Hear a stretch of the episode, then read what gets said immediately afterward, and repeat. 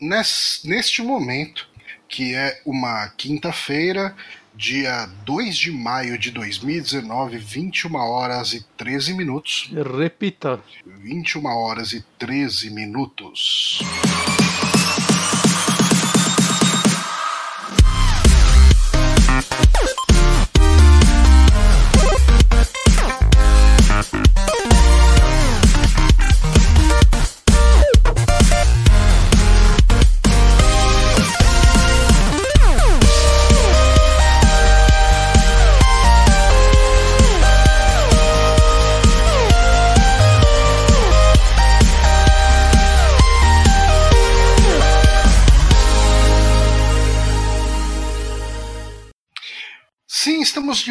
Volta para mais um Saque Podcast. Eu sou Johnny Santos, estou aqui com o meu querido amigo Guilherme Bonatti.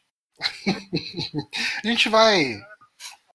Pois é, ahn, isso é uma coisa que a gente vem adiando há muito tempo e vamos aproveitar esse marco de 201 programas. Sim, esse é o Saque 201, para trocar essa música. Por que, que trocamos essa música? É, a outra música a gente não tinha direito. Ah, você tá mudo, pelo que falaram. E você tá mudo pra mim agora, também. agora não tô mais. Ah, ok. É, mas enfim, por que, que a gente trocou a música? Ah, a gente não tinha direito pra usar aquela música o, a, que chama Funkinion do artista Bic. Ela que não tinha direito de tocar no Então- nosso programa, ela não merecia. Não merecia. Mas ah, isso quer dizer que todo e qualquer dinheiro que a gente eventualmente poderia ter ganhado com os podcasts do saque nos últimos três anos. É, a gente não ganhou nenhum centavo, em compensação, todo esse dinheiro foi pro Bic. É, não é nem pro Bic, para pro selo que, que lança ele. E ele nem sabe, cara. Ele não- com certeza nem faz ideia. Até porque, tipo, se juntar tudo isso, deve dar uns 3 dólares. Ah, Acho que em três anos dá uns 30 dólares. Dá pra ele comprar um Big Mac. é bem Eu nem capaz. sei quanto é um Big Mac nos Estados Unidos. Não, é, Não é tem- 30 dólares nem a pau. Mas aí eu cacei músicas que fossem royalty free. Essa música tá anunciada lá no, no YouTube como royalty free. Vamos pegar aqui o nome da música. O nome da música é Cascade, de um artista que chama Kubi. Então, Kubi com é K-U-B-B-I. Sempre as pessoas ficam perguntando: ah, qual é a música que vocês usam, não sei o que e tal, tal. Fica aí, ó. Primeiro podcast já tem o nome da música para vocês irem lá, ouvirem usar no seu podcast também. Porque essa música é de todo mundo, então ela não é de ninguém. Cara, quando você fala, enche muito a minha barra também.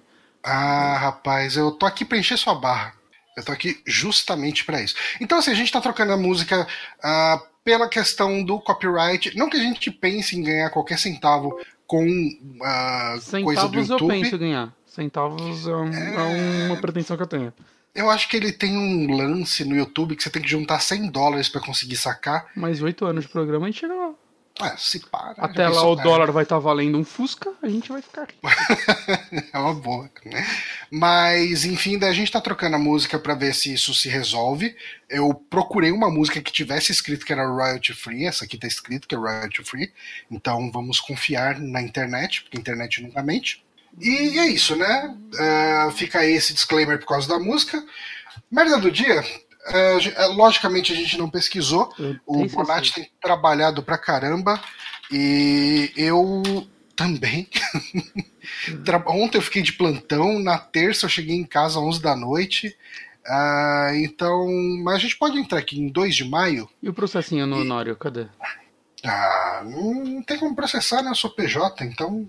Por outro Ah. lado, assim, cada hora que eu trabalho é uma hora que eu recebo. Ó, amigo então- meu advogado já me disse que PJ é o mais fácil de processar. Ah, mas isso é, com certeza. Mas não vou processar o Honório, não. Ah, você é um otário. Eu vou processar o Honório. Vamos Eu tô ver tentando aqui. arrumar algum outro jeito de arrancar seu áudio daí, sem ser pelo desktop. Mas eu acho que isso é uma chuva de derrotas. Cara, você sabe o que, que é hoje, feriado? É o que que é? Hoje é dia do lamento ao mármore. É sempre que eu olho um mármore eu fico pensando o que aconteceu na vida dele pra ele chegar ali, saca? Pois é, né, cara? Sempre ali parado, frio, gelado. No chão. Eu não faço Sempre ideia do que seja o lamento ao mármore, mas eu quero acreditar que é um paralelo à saudação à mandioca da nossa queridíssima ex-presidenta Dilma Rousseff, que saúda a mandioca. Ah, a gente não tem como continuar isso. Não. Hum? Não, eu não soube como continuar isso. Não, você não tem como, e ninguém saberia. Isso é uma verdade. Ninguém saberia. Mas, a gente, cara, o podcast de hoje vai ser um podcast bem complicado, porque como a gente anda trabalhando que nem dois cornos, é, a gente tem muito pouco para falar a respeito das notícias que saíram, né? Por exemplo, teve um evento de Persona, ali onde mostraram o Persona 5 Royal e aquele Persona 5 de Switch lá. Mostraram é de um- Switch? É o Musou. É o Musou. Mostraram um trailer lá dele. Ah, que a gente sabe, Persona 5 Royal vai ter coisas a mais. Vai ser um Persona que dá pra terminar. Ou vai ser E Musou de 100 é horas. tudo que eu sei falar a respeito, porque eu não joguei Persona 5, então qualquer informação a respeito do que ele tem a mais, pra mim não diz nada. Eu joguei umas 60 horas do Persona 5 eu tô no metade. Aí eu É. falei, deixa eu parar um pouco. Mas é um jogo daí muito bom. É um jogo parar. muito bom, mas. Eu, tava- gostaria mais dele se eu tivesse 17 anos, sei lá. Eu tava entrando no hype pra comprar Persona 5 e daí anunciaram esse. E ele vai sair em inglês, né? A versão ocidental dele, enfim. Hum. Vai sair no ano que vem, 2020. Nossa, tá lá, Ah, você nem tem parece mais. que vai ter novo Social Link, vai ter aquele bichinho que. Vai ter uma porrada de coisa que eles podiam vender pra DLC, mas a Atlas tem sempre lançado duas versões do jogo cobrando 60 dólares. Eu acho que ela tem que lançar mesmo. Tem que lançar pro pessoal comprar de novo o jogo. Eu, eu não- tipo, é que eu não vi o que tem de tudo, né? Se tem algo realmente relevante ou se é só tipo umas historinhas a mais, porque ah, rejogar um jogo de 100 horas por causa de umas historinhas a mais não é um negócio que me entra na cabeça. Parece que aquele bichinho lá que aparece em todo o material promocional e tem no jogo vai virar uma pessoa. O gato? É, O Morgana? isso. Ok. Ele. É, tá- ah, tá, isso- ele vai virar uma pessoa? Então eu já sei que É. ele não vira uma pessoa no jogo normal. Eu tô bem triste agora com esse spoiler. Que eu tô o jogo Ah. inteiro esperando ele virar uma pessoa. Ah, não sei. Bom, talvez ele vire lá no, no jogo não, normal. Johnny, você estragou. Cadê? Eu vou pegar o jogo, acho que vou quebrar o disco ao vivo, inclusive. Faz isso, faz isso. A gente vai ficar muito famoso, tipo o Mil Grau, esses caras É. que fazem esse tipo de, de papel de ridículo ao vivo. Porque eu ganho pra ficar quebrando o jogo de Play 4 original. Muito dinheiro que a gente ganha. Ah, mas enfim, a gente tá falando aqui porque a gente não sabe o que falar a respeito dessa notícia. Eu Não. tenho certeza que o pessoal de jogabilidade vai falar durante meia hora sobre isso. É. Então, fica a recomendação aqui, tipo, vai lá em jogabilidade.de, eles vão ter todos os detalhes de cada coisinha a mais que tem nesse jogo. Sim. E vocês vão ficar bem Provavelmente no Notícias da nave, da nave Mãe também, porque o, o Ghost é muito fã de Persona. Então, Hum. provavelmente ele, ele vai saber o que aconteceu. Notícias da, da nave mãe, pra quem não sabe, Do é o podcast de notícias de games do Overloader. Exato. É, gente. É, não- é foda, né? Persona é uma franquia que não, não tem como você falar sem manjar muito dela, né? Tipo, eu joguei o 5, metade dele. Saca? Literalmente eu fiz quatro palácios. Aí eu acabei o quarto, eu, eu falei, ok, eu vou dar um tempo antes de voltar, porque cada palácio é umas 15 horas. E eu joguei uns Shin Megami Tensei aí de 3DS, terminei um. Achei Uhum. mó legal ele, gostei muito dele. Mas não é Persona, é Shin Megami Tensei. É, é- é só o spin-off, não o spin-off do spin-off. Entendeu? Ok. Fez sentido? O, qual que você jogou? Shin Megami Tensei? O Devil Survival Overclocked. Ah, tá, é que é o spin-off, é um outro spin-off do spin-off. É um outro spin-off do spin-off. Eu gostei muito, Peraí, duas o- vezes, o- inclusive. O, De- o Devil Survivor, ele é spin-off de Persona, né? Hum, Não, ele é de Shin Megami Tensei, Shin que é Megami spin-off de Megami Tensei. Ok. É, o que, que eu joguei? Eu joguei o 3 durante um bom tempo. Eu tenho o 4, Ah. deixa eu pegar ele aqui. Eu tenho a versão da hora do 4, eu tinha que jogar. Que é essa aqui, Hum. ó. Que vem as porra toda, porque eu comprei ele na pré-venda. E eu não joguei até hoje. Eu gosto muito É, mas esse, esse não é Persona. Esse Não, é Shin Megami Tensei 4. Eu tinha que jogar ele porque vai sair o 5 pra, pra Switch. Né? Eu, Eu- Provavelmente exclusivo. E Eu o- joguei esse, eu achei muito chato. É, eu, eu gostei do que eu joguei. Ele é meio Dungeon Crawler, né? Eu gostei do mundo que eles criaram, mas eu não sei como essa história se desenvolve. Mas eu achei legal. Um, um- basicamente um mundo onde não existe literatura, né? Você chegou aí pra Tóquio, dando spoiler também? Que eu Não, tô eu, cara, eu joguei acho que uma hora, assim, só pra testar. Então por isso você tá achando legal. É, não, mas é que eu, eu li bastante sobre a história dele. Eu tinha achado o mundo que ele. Nossa, eu bati na câmera. Eu tinha achado o Aí. mundo que ele cria um mundo muito interessante. O Hum, conceito é, dele. eu E eu gostei, e eu gostei da, da jogabilidade, então Uhum. eu acho que ele tem um combate por turno legal. Eu gosto do lance de Persona e desse de você poder convencer os monstros a entrarem no seu time e tal. Ah, eu joguei É, o mas isso é Tóquio... completamente aleatório, cara. Tipo, Então, é, nesse, pelo que eu via mais, no Persona ele tem uma lógica maior. No Persona. É, nesse me falaram que ele é completamente random mesmo. É bem, bem aleatório, cara. Às vezes eu achava o mesmo monstro, usava frase completamente diferente, dava certo em um, não dava no outro. No Persona 5. Quer dizer, a frase igual no Então, mesmo monstro no- e dava resultado diferente. No Persona 5 isso acontece, mas. Peraí que eu tô tentando arrumar minha câmera. É, ele acontece, mas o lance é que. Você sempre tem um certo diálogo com o monstro e você tem que ir interpretando o tom que ele tá dando de respostas pra puxar o próximo assunto. Saca? Tem monstros que se você for grosso com ele, ele vai tipo, oh não, desculpa, saca? Enquanto outros você tem que, sei lá, puxar o saco dele. E você vai saber disso meio que tentando de primeira, assim, aí, tipo, ele vai dar um tipo de resposta e a partir dessa resposta você tem que ir interpretando é, qual a personalidade desse monstro pra ir conversando com ele. É, é meio difícil em alguns momentos, tem muitos monstros que eu não dou conta, que eu, que eu erro mesmo, eu irrito ele e tudo mais. Mas você consegue ver que tem uma lógica lá e que quem manja mais que eu deve funcionar legal. Ok. Eu tenho vontade de jogar o 5, né, que a gente tava comentando Ele é aqui. muito bom. Mas como anunciaram. É que assim, eu fico pensando, ele vai ter um semestre a mais, né? Ah, sei. é, ele vai ter um semestre a mais, pelo que eu ouvi o pessoal falando. Hum. É, eu já acho que vai ser difícil jogar o jogo base. É, então, é, é aquele negócio, o jogo base já é um jogo tipo de 100 horas, saca? E que tem muito conteúdo. Então, é, eu acho que isso daí é muito ou pra quem já é fã, ou pra quem. Sei lá, se já existir essa versão e você for comprar, não tem por que você pegar a versão com menos conteúdo. Mas, vamos dizer assim, é, é um jogo que tem bastante promoção. Se você tiver um, uma vontade e tempo pra jogar ele e cair aquelas promoções foda dele, né? Porque ele já é um jogo meio antigo, eu acho que valeria a pena pegar, porque não é como se você estivesse perdendo coisa. Tipo, você vai perder ter menos coisa, mas você vai jogar um ano antes, saca? É, é um bom É. tempo ainda de se esperar pra próxima versão. E Pois ano é, que vem vai e ter o sei, cara, Vampiro eu- Máscara eu- 2, então não vai precisar de outro jogo. Eu não sou. eu não sou um cara que joga muita DLC, sabe? É muito raro jogar uma DLC. É que assim, o- os personagens quando eles relançam, pelo menos o 3 e o 4, falam que tem algumas coisas assim, meio grandes novas. Saca? Meio game change, assim. Mas eu não sei dizer se, se- Provavelmente vai ser igual, né, cara? Porque você não ia lançar como DLC. Novo semestre só. Eu imagino que são coisas é, no decorrer do jogo inteiro novas. Uhum. Talvez. É, novo- um social link, por exemplo, pra você fazer Ah, com alguém. Se tem personagem com novo social link, já vai ter que ser algo no decorrer do jogo inteiro, porque o social link você não, não vai pro nível máximo rápido. Saca? Eu imagino É- que, eu vou, que a gente vai ver fãs de Persona vendendo o jogo base deles pra comprar o Royal. Ah, com certeza, com certeza. Mas eu Dependendo fico triste deles não venderem. aí Talvez eu pegue. Eu fico triste se eles não venderem uma super atualização pra quem já tem o outro, porque me parece meio sem sentido. Ainda é a mesma base de jogo. Mas ainda é a Atlas, né? Então. Tem que agradecer Bom, por eles estarem lançando. fica-? Não falei. Ah, não. Mas se quiser falar mais, eu ia encerrar essa notícia. Mas encerra. Foda-se. tá bom. fica aí essa quase informação nossa, é, com muito pouco embasamento, mas a gente tá indicando aqui onde você pode caçar informação. tá dando indicação de onde fa- ah, as pessoas verem, tipo, pessoas fazendo nosso trabalho melhor que a gente. Eu acho que é tudo que o pessoal espera da gente. Eu Foi a acho que nossa quando a- indicação a mais expectativa honesta. é baixa, quando a gente, quando o pessoal tem uma expectativa baixa, eles sabem o que esperar da gente. Caralho. Ó, mas o, o Gabrigode aqui, ele comentou lá no chat que no Persona 3 o FES, o que, que é isso? É a versão. É a versão do, versão Play- do PSP, né?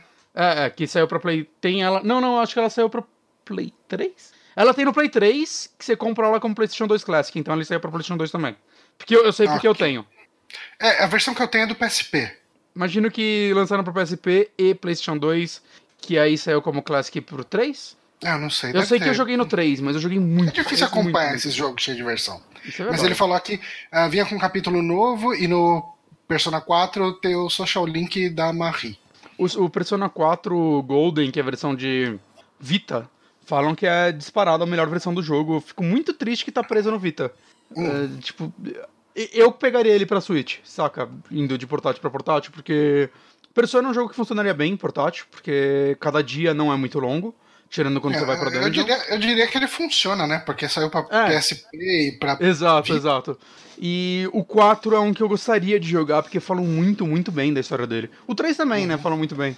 Mas eu, tenho, eu tenho mais interesse na história do 4, apesar do 3 você entrar no, Será no que mundo você, você não tem um amigo que tem Vita? Você podia pegar emprestado, se você tiver um amigo que tem Vita. Putz, não, não tenho. Tenho, É, mas porque- tipo, não mora perto. É, minha única amiga que tem Vita tá morando na Irlanda agora, então não é uma e- opção. não, mas eu, eu, tipo, eu não vou conseguir jogar agora, cara. Eu tô com tanto jogo de Switch que eu já não tô conseguindo jogar, sei lá, cara. muito, muito, é só é aquela jogos, vontade que você sabe que você nunca vai conseguir. Tipo, eu, olho- sempre que eu olho pra Divinity, assim, escorre uma lágrima. Caralho, será que um dia eu vou jogar Divinity 2? É, eu também, eu comecei ele, tava achando até que bacaninha, mas eu abandonei e nunca mais voltei. Isso aí, já é assim que se faz com jogos. O jogo foi feito pra É, abandonar. cara, o jogo abandonar, exatamente. Jogo e filho a gente abusiva. abandona, né, Johnny? Exato. Eu não, não confirmo nem nego. de-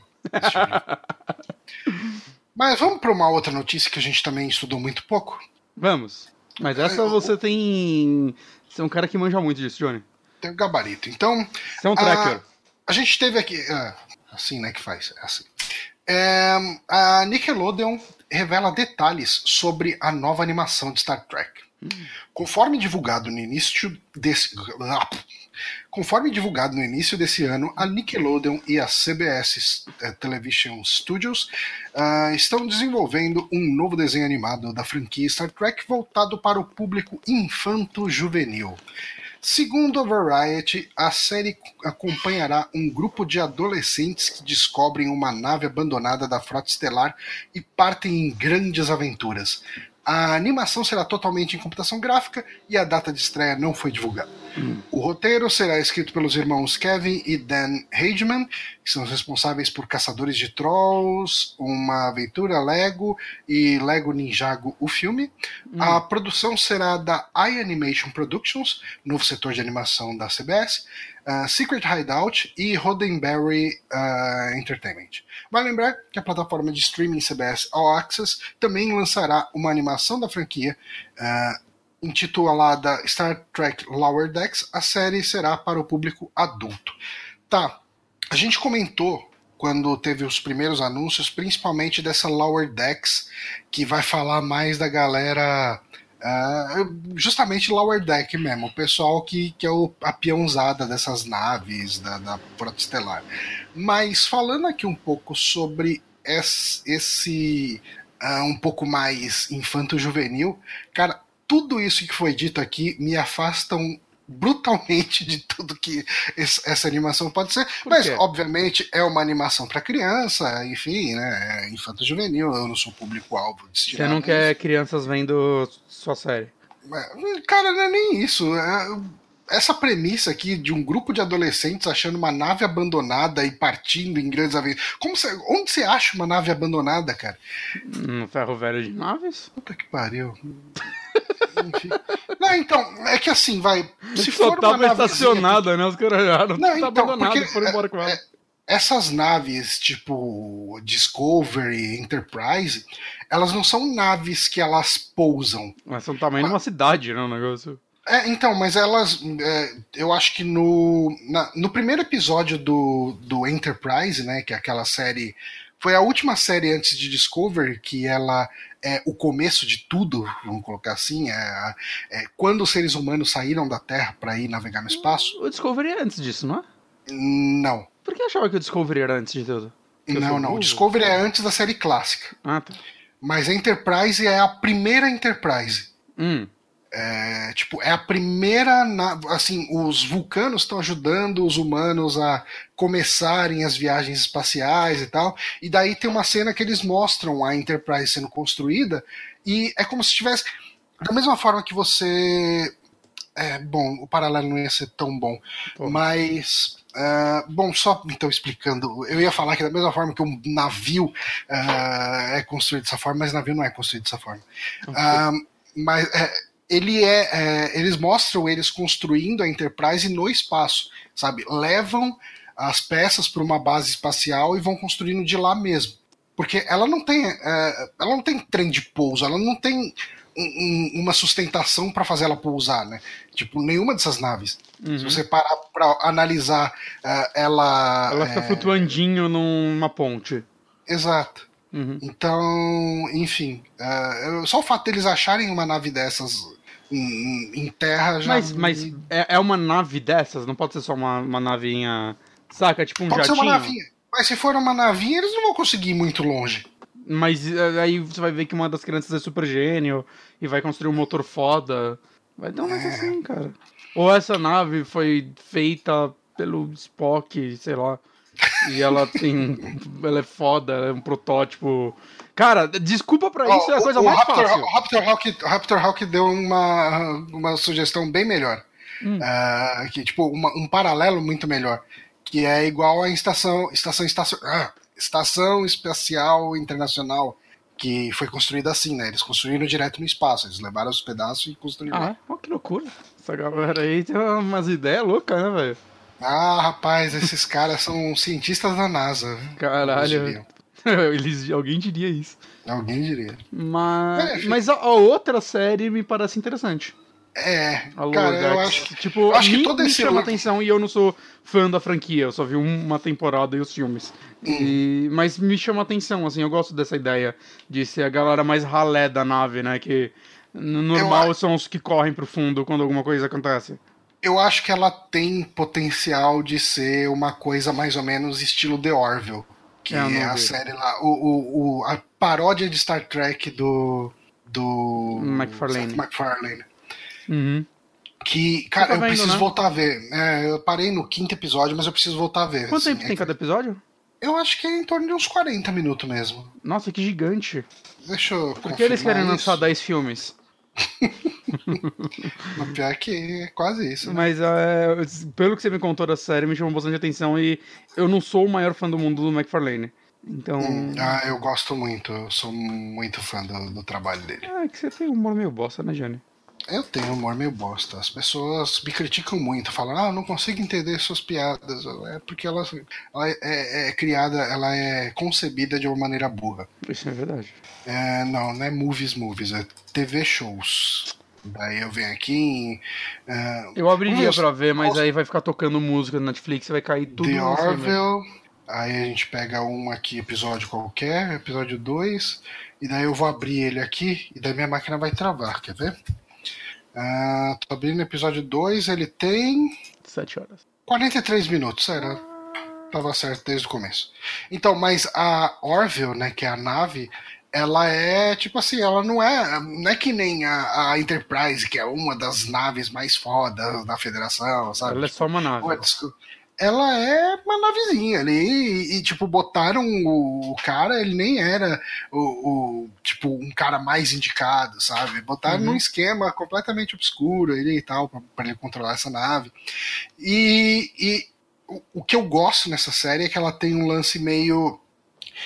é- Ela é muito crua, entre aspas, no jeito que os personagens tratam, né? Hum. Tipo, chega um, um imediato, manda, ah, não sei o que, coloca, tipo, vamos todo à frente, não sei o que, giro, sei lá, aperta aí o propulsor, deta, bababá, Sbrubbles, e faz isso aí. Aí, tipo, um piloto, um dos, dos membros da tripulação vira pro outro, cara, essa mulher pé no saco, toda hora enchendo o saco. Tá?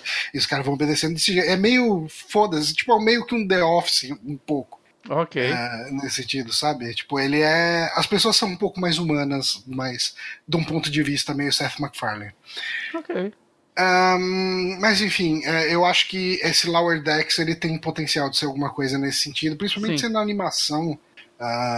e eu não sei quem vai estar controlando isso tudo, mas ah, eu espero que seja. Eu acho que o mundo oficial de Star Trek carece um pouco de humor, principalmente com Discovery, que é uma série que se leva muito a sério. E- Você acha que no mau você- sentido? Oi? Você acha que no mau sentido? É difícil falar categoricamente isso, Hum. mas eu gostava de. Um dos melhores episódios da segunda temporada de Discovery eu achei legal quando eles mostraram o dia a dia da tripulação, o pessoal convivendo ali, sabe? Aham. Ah, e é um tipo de coisa que não acontece. E se você pega principalmente o The Next Generation, você vê o pessoal fazendo ginástica ali dentro, o pessoal. Sabe, sempre tem um- um- alguma coisa acontecendo. Eu acho que é um lance você tem- meio. Tipo arquivo X, né? Porque pelo teu formato monstro da semana, eles podem brincar com vários é, estilos dentro de uma série só, né? Arquivo Uhum. X, por mais que muita gente, é, quando fala da série, pessoas que não assistem pensam automaticamente em- na, na parte dos alienígenas, toda aquela história confusa dele. É, quando você pega pra assistir a série mesmo, você vê que tipo, isso é 30% de cada temporada, o resto é tudo no formato Monstro da Semana. E a galera pira em alguns episódios. Tipo, tem episódio que é de terror, tem episódio que é comédia pra um caralho, saca? Tem episódio que tem até, tipo, tem um episódio que ele é completamente em preto e branco, tudo com cenários, parece que é- são montados mesmo, saca? Aquele lance meio Tim Burton, completamente, tipo, fora de toda a estética da série, saca? Eles, eles conseguiam brincar bastante, assim, com formatos dentro dela. E Star Trek, por ser ainda mais focado nisso, me parece que era uma série ainda mais ousada ou experimental, digamos assim, do que Arquivo X. É. Foi. É, Então, o, o The Next Generation eu acho que ele brinca bastante. Tem uns episódios que são completamente humorísticos, principalmente os episódios do Kill, né, que é uma entidade meio. é, Ele é quase que um. Ele é praticamente um deus mesmo. E ele pode manipular a realidade do jeito que ele quiser, e ele é meio, sei lá, de certa forma, um coringa da vida, sabe? Hum. Ele é um palhaço. não- Palhaço não no sentido li- literal, ele não pinta a cara. Um- Mas ele é ele comédia, gosta- você quer dizer. É, ele gosta de ficar aloprando o, o Picard e o Picard tá sempre sério, sabe? Uhum. E, e esses episódios eles têm muito disso, desse, desse clima mais humorístico, né? Eu tô assistindo o, o Deep Space Nine, o Deep Space Nine eu acho que ele já já tava um pouco mais perto do Discovery na questão de seriedade, sabe? Tipo, as tramas são mais sérias e ele é um pouco menos monstro da semana. Hum. Ele tem muito episódio que faz continuidade direta, sabe? Ah, e eu acho que até faz sentido pra época dele, porque ele foi contemporâneo das últimas temporadas do The Next Generation. E se você tivesse duas séries fazendo a mesma coisa, de repente não faria sentido ter duas séries. Sim, com certeza. Então, assim, eu acho que a primeira temporada dele é muito parecida com The Next Generation, Hum, mas a segunda temporada, por exemplo, os primeiros, sei lá, três, quatro episódios, eles são diretamente ligados entre si. Sabe? Ele é, é bem continuidade de uma mesma trama. hum, interessante. Mas, enfim, eh, talvez eu fale um pouco mais sobre o que eu tô achando de, de Deep Space Nine na semana que vem, se sobrar tempo na parte de indicações. Ah, mas fica aí essa notícia sobre a animação de Star Trek. Vamos para a próxima notícia? Vamos! Eu Qual que é achei, a próxima notícia? eu O achei- trailer ficou por, por último, né? Os trailers sim, por último. Pera aí, deixa eu Tá. colocar a última aqui de novo pra você, porque eu achei ela em português. Não, opa, E Jesus gosta de notícias em português. Jesus ama a língua de Camões. Uhum. Mas vamos lá, posso falar aqui essa notícia? Ou você, você, você passou. Ah, tá, você não me mandou esse link ainda, agora eu tenho esse link. Eu mandei. Eu, eu cliquei aqui. Não, é porque apareceu, guarda aqui pra mim. Vou abrir aqui do Observatório de Cinema ball.wall.com.br. Marvel anuncia séries live action de Motoqueiro Fantasma e Hellstrom. Os espíritos de vingança estão chegando. Nesta quarta-feira, dia 1 a Marvel anuncia duas novas séries live action: Motoqueiro Fantasma e Hellstrom. As duas produções serão uma parceria da Marvel com a Hulu. As duas têm previsão de estreia para 2020. O Motoqueiro Fantasma é centrado em Robbie Reyes, o anti-herói por excelência que vive na fronteira do consumido pelo fogo do inferno e supernaturalmente, ou sobrenaturalmente, eh, ligado a um demônio. Quando ele libera o motoqueiro, Robbie traz vingança para os inocentes que ele encontra, mas luta para conseguir controlar todos os seus poderes, diz a descrição da série. A Motoqueiro Fantasma terá produção executiva de Ingrid Escarre- Escarreda, que será também showrunner ao lado de Paul Zbiezeski e Jeff Loeb, presidente da Marvel TV. Enquanto isso, Hellstrom trará a história de dois irmãos, Diamond e Anna Hellstrom. Os dois são filhos de um misterioso e poderoso serial killer. Os irmãos têm uma dinâmica complicada enquanto caçam o pior da humanidade, cada um com suas habilidades. Vale observar que originalmente Diamond Hellstrom é conhecido como o filho de Satã nas HQs. Gostei mais Paul desse do que do Eh, fica com a produção executiva da série, enquanto Jeff Loeb será o showrunning. As histórias serão baseadas na parte do espírito da vingança da Marvel. Nas HQs, o Motoqueiro Fantasma e Hellstrom se juntaram com o Glyph para formar uma equipe de anti-heróis. Uh, 2020 no Hulu. Tá. Vão ser uh, duas séries que vão se misturar. É tipo Ah, Buffy sim. Angel. É tipo o universo de séries que acabou do Netflix, da Marvel. É tipo Hércules e Xena. Tipo, Hércules, eu acho que foi a melhor para, o melhor paralelo que a gente poderia fazer. Mas uma coisa que chama atenção, né? A gente teve recentemente anunciado o Disney Plus, que vai ser o serviço de streaming da, da, da Disney, que contempla Star Wars, Disney e, e Marvel, ah, e mais algumas coisas, acho que Net- National Geographic faz parte? Ou é Discovery? Eu não lembro. Alguma dessas marcas é da Disney. Hum, É, e a gente já tem séries né, anunciadas pra ele. Vai ter aquela série do Soldado Invernal e do Falcão. sim. E vai É, ter a do Loki. dois, né?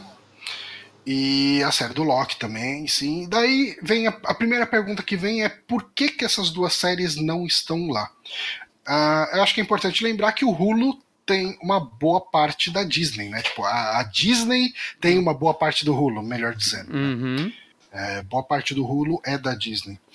E Até o Super Amigos deve ter uma porcentagem da Disney, cara. tem, tem, eles são donos, por exemplo, da camiseta que eu tô usando. Essa camiseta vinho, que tem uma cor meio. não é tão alegre, mas ela é. Eles são donos da Mouse. Corvinho. Da- do- exatamente. Hum. Ahn, o Gabrigode falou: joga a continuação, Johnny, Deep Space Waifu. Tem isso? Que? Ok, depois eu vou dar uma olhada nisso. Vou fazer essa pesquisa. Torcendo pra essa pornografia. Deep Space Waifu. Isso é um joguinho de. Ok. É um date sim? É, e, e- Ok, tem putaria nisso. Ah, ok. Bem, é bem putaria, putaria isso aqui. Ahn, enfim, voltando pra, Voltando. pra tudo isso. Por quê? Por quê que, que não tá na, na Disney? Porque Eu acredito que. Eu acredito que a Disney. Pode ser. A possibilidade de uma coisa do Motoqueiro Fantasma ser uma bosta depois dos dois filmes do Nicolas Cage ah, é grande.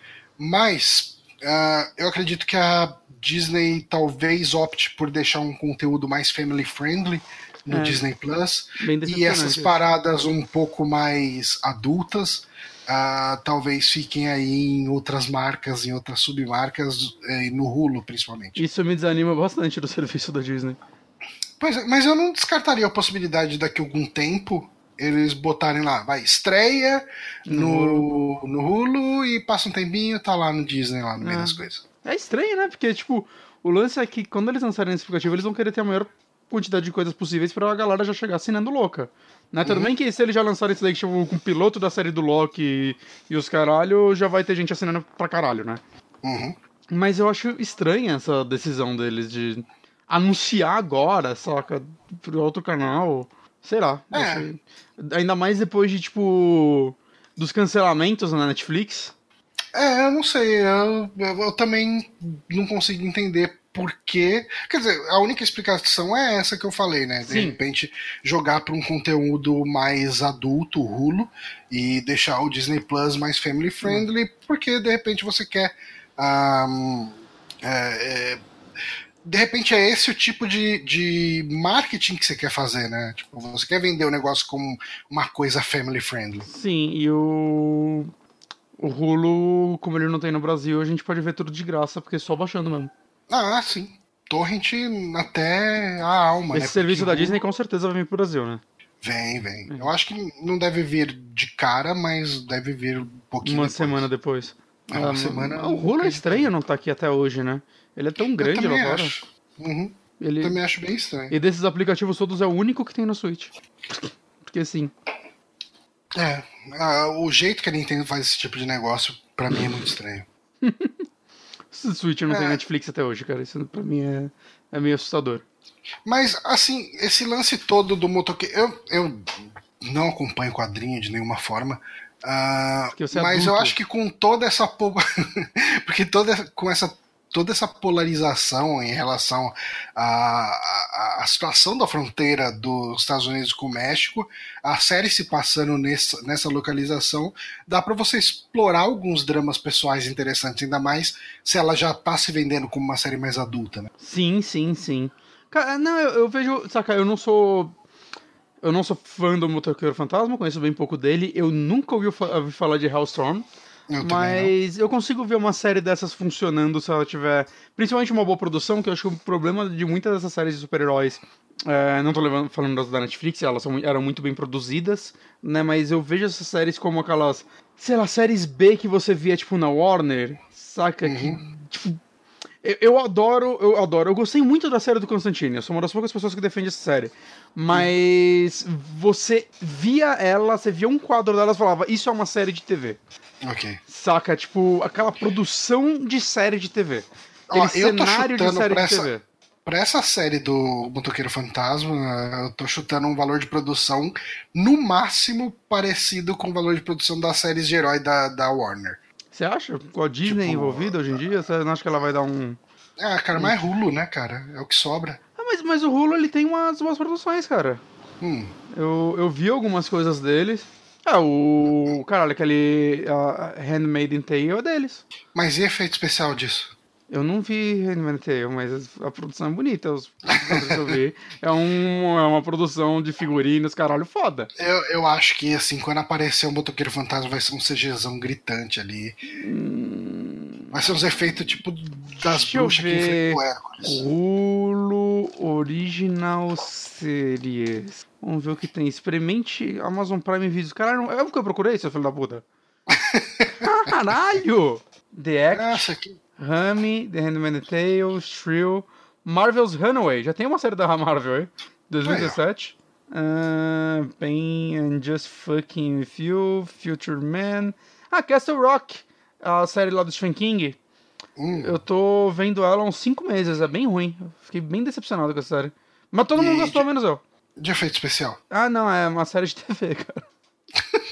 Então, é isso que eu, Eu tô olhava falando. ela e valor, pensava que era da Fox, às vezes. o valor de produção disso vai ser uma porcaria. Mas novembro de 63, que é uma série também do Hulu do Stephen King, era uma boa produção. O cara viaja no tempo, não tinha muito efeito especial, mas tipo, né, lá, É, mundo então, dos anos 60, bonitão. O problema é fazer um motoqueiro fantasma convincente sem muito efeito especial. Ah, mas é uma caveira com fogo na cabeça, cara. Isso daí, tipo. Você pode botar um. Cara, eu, eu, A Niederhelm faz isso em 15 minutos. eu trabalhei com um cara que ele tinha um capacete, ele andava de moto com um capacete que era um crânio pintado. E ficava bem divertido, porque imagina um crânio do tamanho de um capacete. Hum. Então parecia, sei lá, um, um ET pigmeu com crânio à mostra. Ah, mas o, o cara falou no- na outra notícia. eu podiam fazer desse jeito, é, esse é o ponto. Ok, ia ficar incrível, inclusive. Eu, eu Ia compraria isso. Mas eu falar. tacava fogo, jogava querosene em cima. É isso aí. Mas o cara. Efeito prático. Meu Deus. Tom Savini. Impossível. Impossível. o rapaz, o Mussoilo que está fazendo isso daí, o Joseph Loeb, Hum, ele comentou que. Jeff Loeb, né? Jeff Loeb. É, ele, ele é um bom roteirista de quadrinho, eu li alguns Batmans dele. É, eu acho que foi ele, na verdade. Não vou ter certeza agora, porque eu li na outra notícia. É, então, Mas ele falou é que a estranho, intenção né? dele era botar medinho nas pessoas, fazer algo assustador, focado no terror, que acho que é o que essas séries é, tem um pouco de foco nos quadrinhos. E Hum. eu acho que se eles ficarem metendo uns 3Dzão lá e milhares de efeitos especiais, acabou qualquer chance de terror. É verdade. Então, é. Tipo, gasta todos os efeitos especiais no maluco com a cabeça em chamas. E todo o resto, cara, você vai fazer câmera escura. Vai, saca? Dá, dá, dá pra você dar aquela disfarçada se você quer fazer algo assustador. Porque é o famoso quanto menos você mostrar, melhor. Ah, sim. Né? Então é, é uma. Eles têm a desculpa do século. Do século. Eles que inventaram essa desculpa.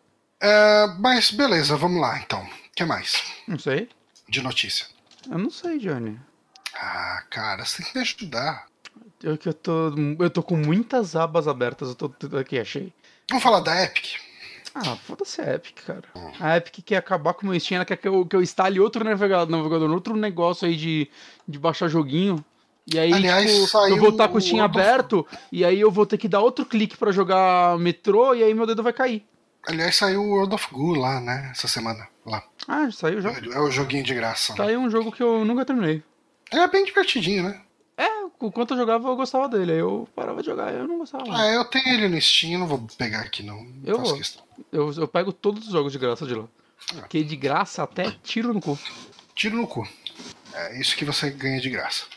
Mas, ah, vamos ler aqui a notícia que nós pegamos aqui Olha, tem. Eu não sabia que o Eurogamer tinha um site em português do Brasil.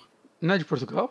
É, Brasil Gamer, powered by Eurogamer PT. Que loucura, pensava que ele tava em português de Portugal. A gente tá lendo Eurogamer de, de Portugal há anos. É, pois é. Agora esse aqui é de português do Brasil. Vamos ver se tem alguma coisa estranha aqui. Vamos ver se tá em brasileiro mesmo. Vamos ver se tem brasileiro. Epic Games adquire a Psyonix, mas Rocket League será removida do Steam, actualizado. Epic esclarece que não removerá o jogo do Steam. Eu gosto quando a atualização, a atualização já vem no subtítulo Só, da minha. só quero falar uma coisa, Johnny. Oi. Próximo jogo de grátis na Epic Game Store é o Stories Untold. Você jogou? Você comprou? Eu joguei o primeiro capítulo, achei bem legal e não joguei mais nada. Ah, tá. Pensei que você ainda não tinha comprado e era a chance de você jogar sem comprar. Não, eu comprei só pra poder gastar o dinheiro. Joguinho muito legal, gente. Dê, dê uma chance agora que ele vai estar de grátis. É. Eu, eu tava esperando que fosse ser uma coisa mais assustadora, mas eu gostei. É que você não jogou os outros, cara. Seu cu vai fechar. O- Os outros são mais assustadores, falando sério? Eu acho que não. Hum. Eu acho que mantém esse nível. Eu, Mas eu achei. Mas ele é suficientemente assustador. eu acho que eles são bem surpreendentes. Todos, tipo, principalmente o último. Mas. Que tem gente que não gosta do último, porque ele fecha a possibilidade de mistério. Mas foda-se, mistério. Tem muito jogo de Ah, mistério, eu quero um jogo que, mistério? que me, dá, me dê respostas. E ele dá respostas. Exatamente. E é Se eu quisesse legal. mistério, eu sei lá. Se eu quisesse mistério, eu lia um livro e fechava na última Se eu, página. se eu quisesse mistério, eu juntava meus amigos pra jogar roleta russa. Se eu quisesse Aí. mistério, eu lia Game Vou of? Thrones. Vou? Só tirando que eu vou saber. Isso é verdade. Mas vamos lá então, né? A gente vai começar pela atualização, porque a gente está lendo na ordem que aparece aqui nesse Brasil Gamer, que é um site que eu nem sabia que existia, mas está em português de Portugal. Ô, Johnny, sabia que esse site existia? Eu não sabia. Não. Descobri agora mesmo, exatamente agora. E o Brasil Gamer, já ouviu falar? A Epic Games esclareceu que não removerá o Rocket League do Steam após finalizar a compra da Psyonix, após renunciar que Rocket League chegará à Epic Games Store no final de 2019 e que, entretanto, estaria disponível no Steam, e depois disso manteria o seu apoio a essa versão, foi confirmado que o jogo não será removido do Steam. A Epic esclareceu que o Rocket League continuará a ser vendido no Steam e não anunciamos plano para deixar de o vender ali, fecha aspas.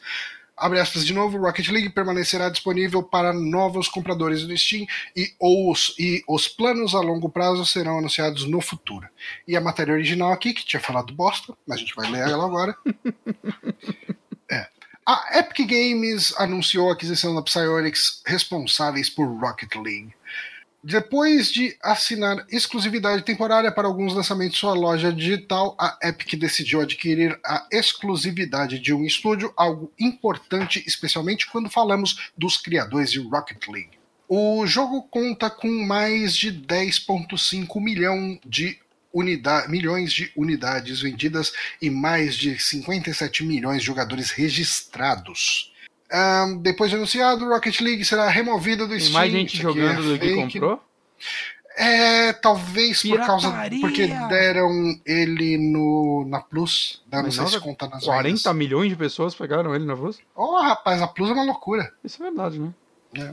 Mas faz E- tempo, naquela época o Play é que nem 4 os- tinha 10 mil unidades vendidas. É, é que nem os números de podcast do Jovem Nerd, que ele conta três ouvintes para cada download. Ah, sim, é da matemática que só faz sentido É, quando vai. você quer vender. Porque com certeza todo mundo baixa e deixa no servidor da firma para todo mundo É. ouvir. Então os números deles vão lá pra puta que pariu, né? Multiplica por três cada download e é isso aí. Pô, se assim a gente tá vacilando em procurar anunciante. É. Porra, cara. cara. Nossos devia- números vezes. 3 a gente trocava uns centavos aí. É, dava pra, sei lá, pedir pra anunciar um lenço umedecido pra limpar a bunda, talvez.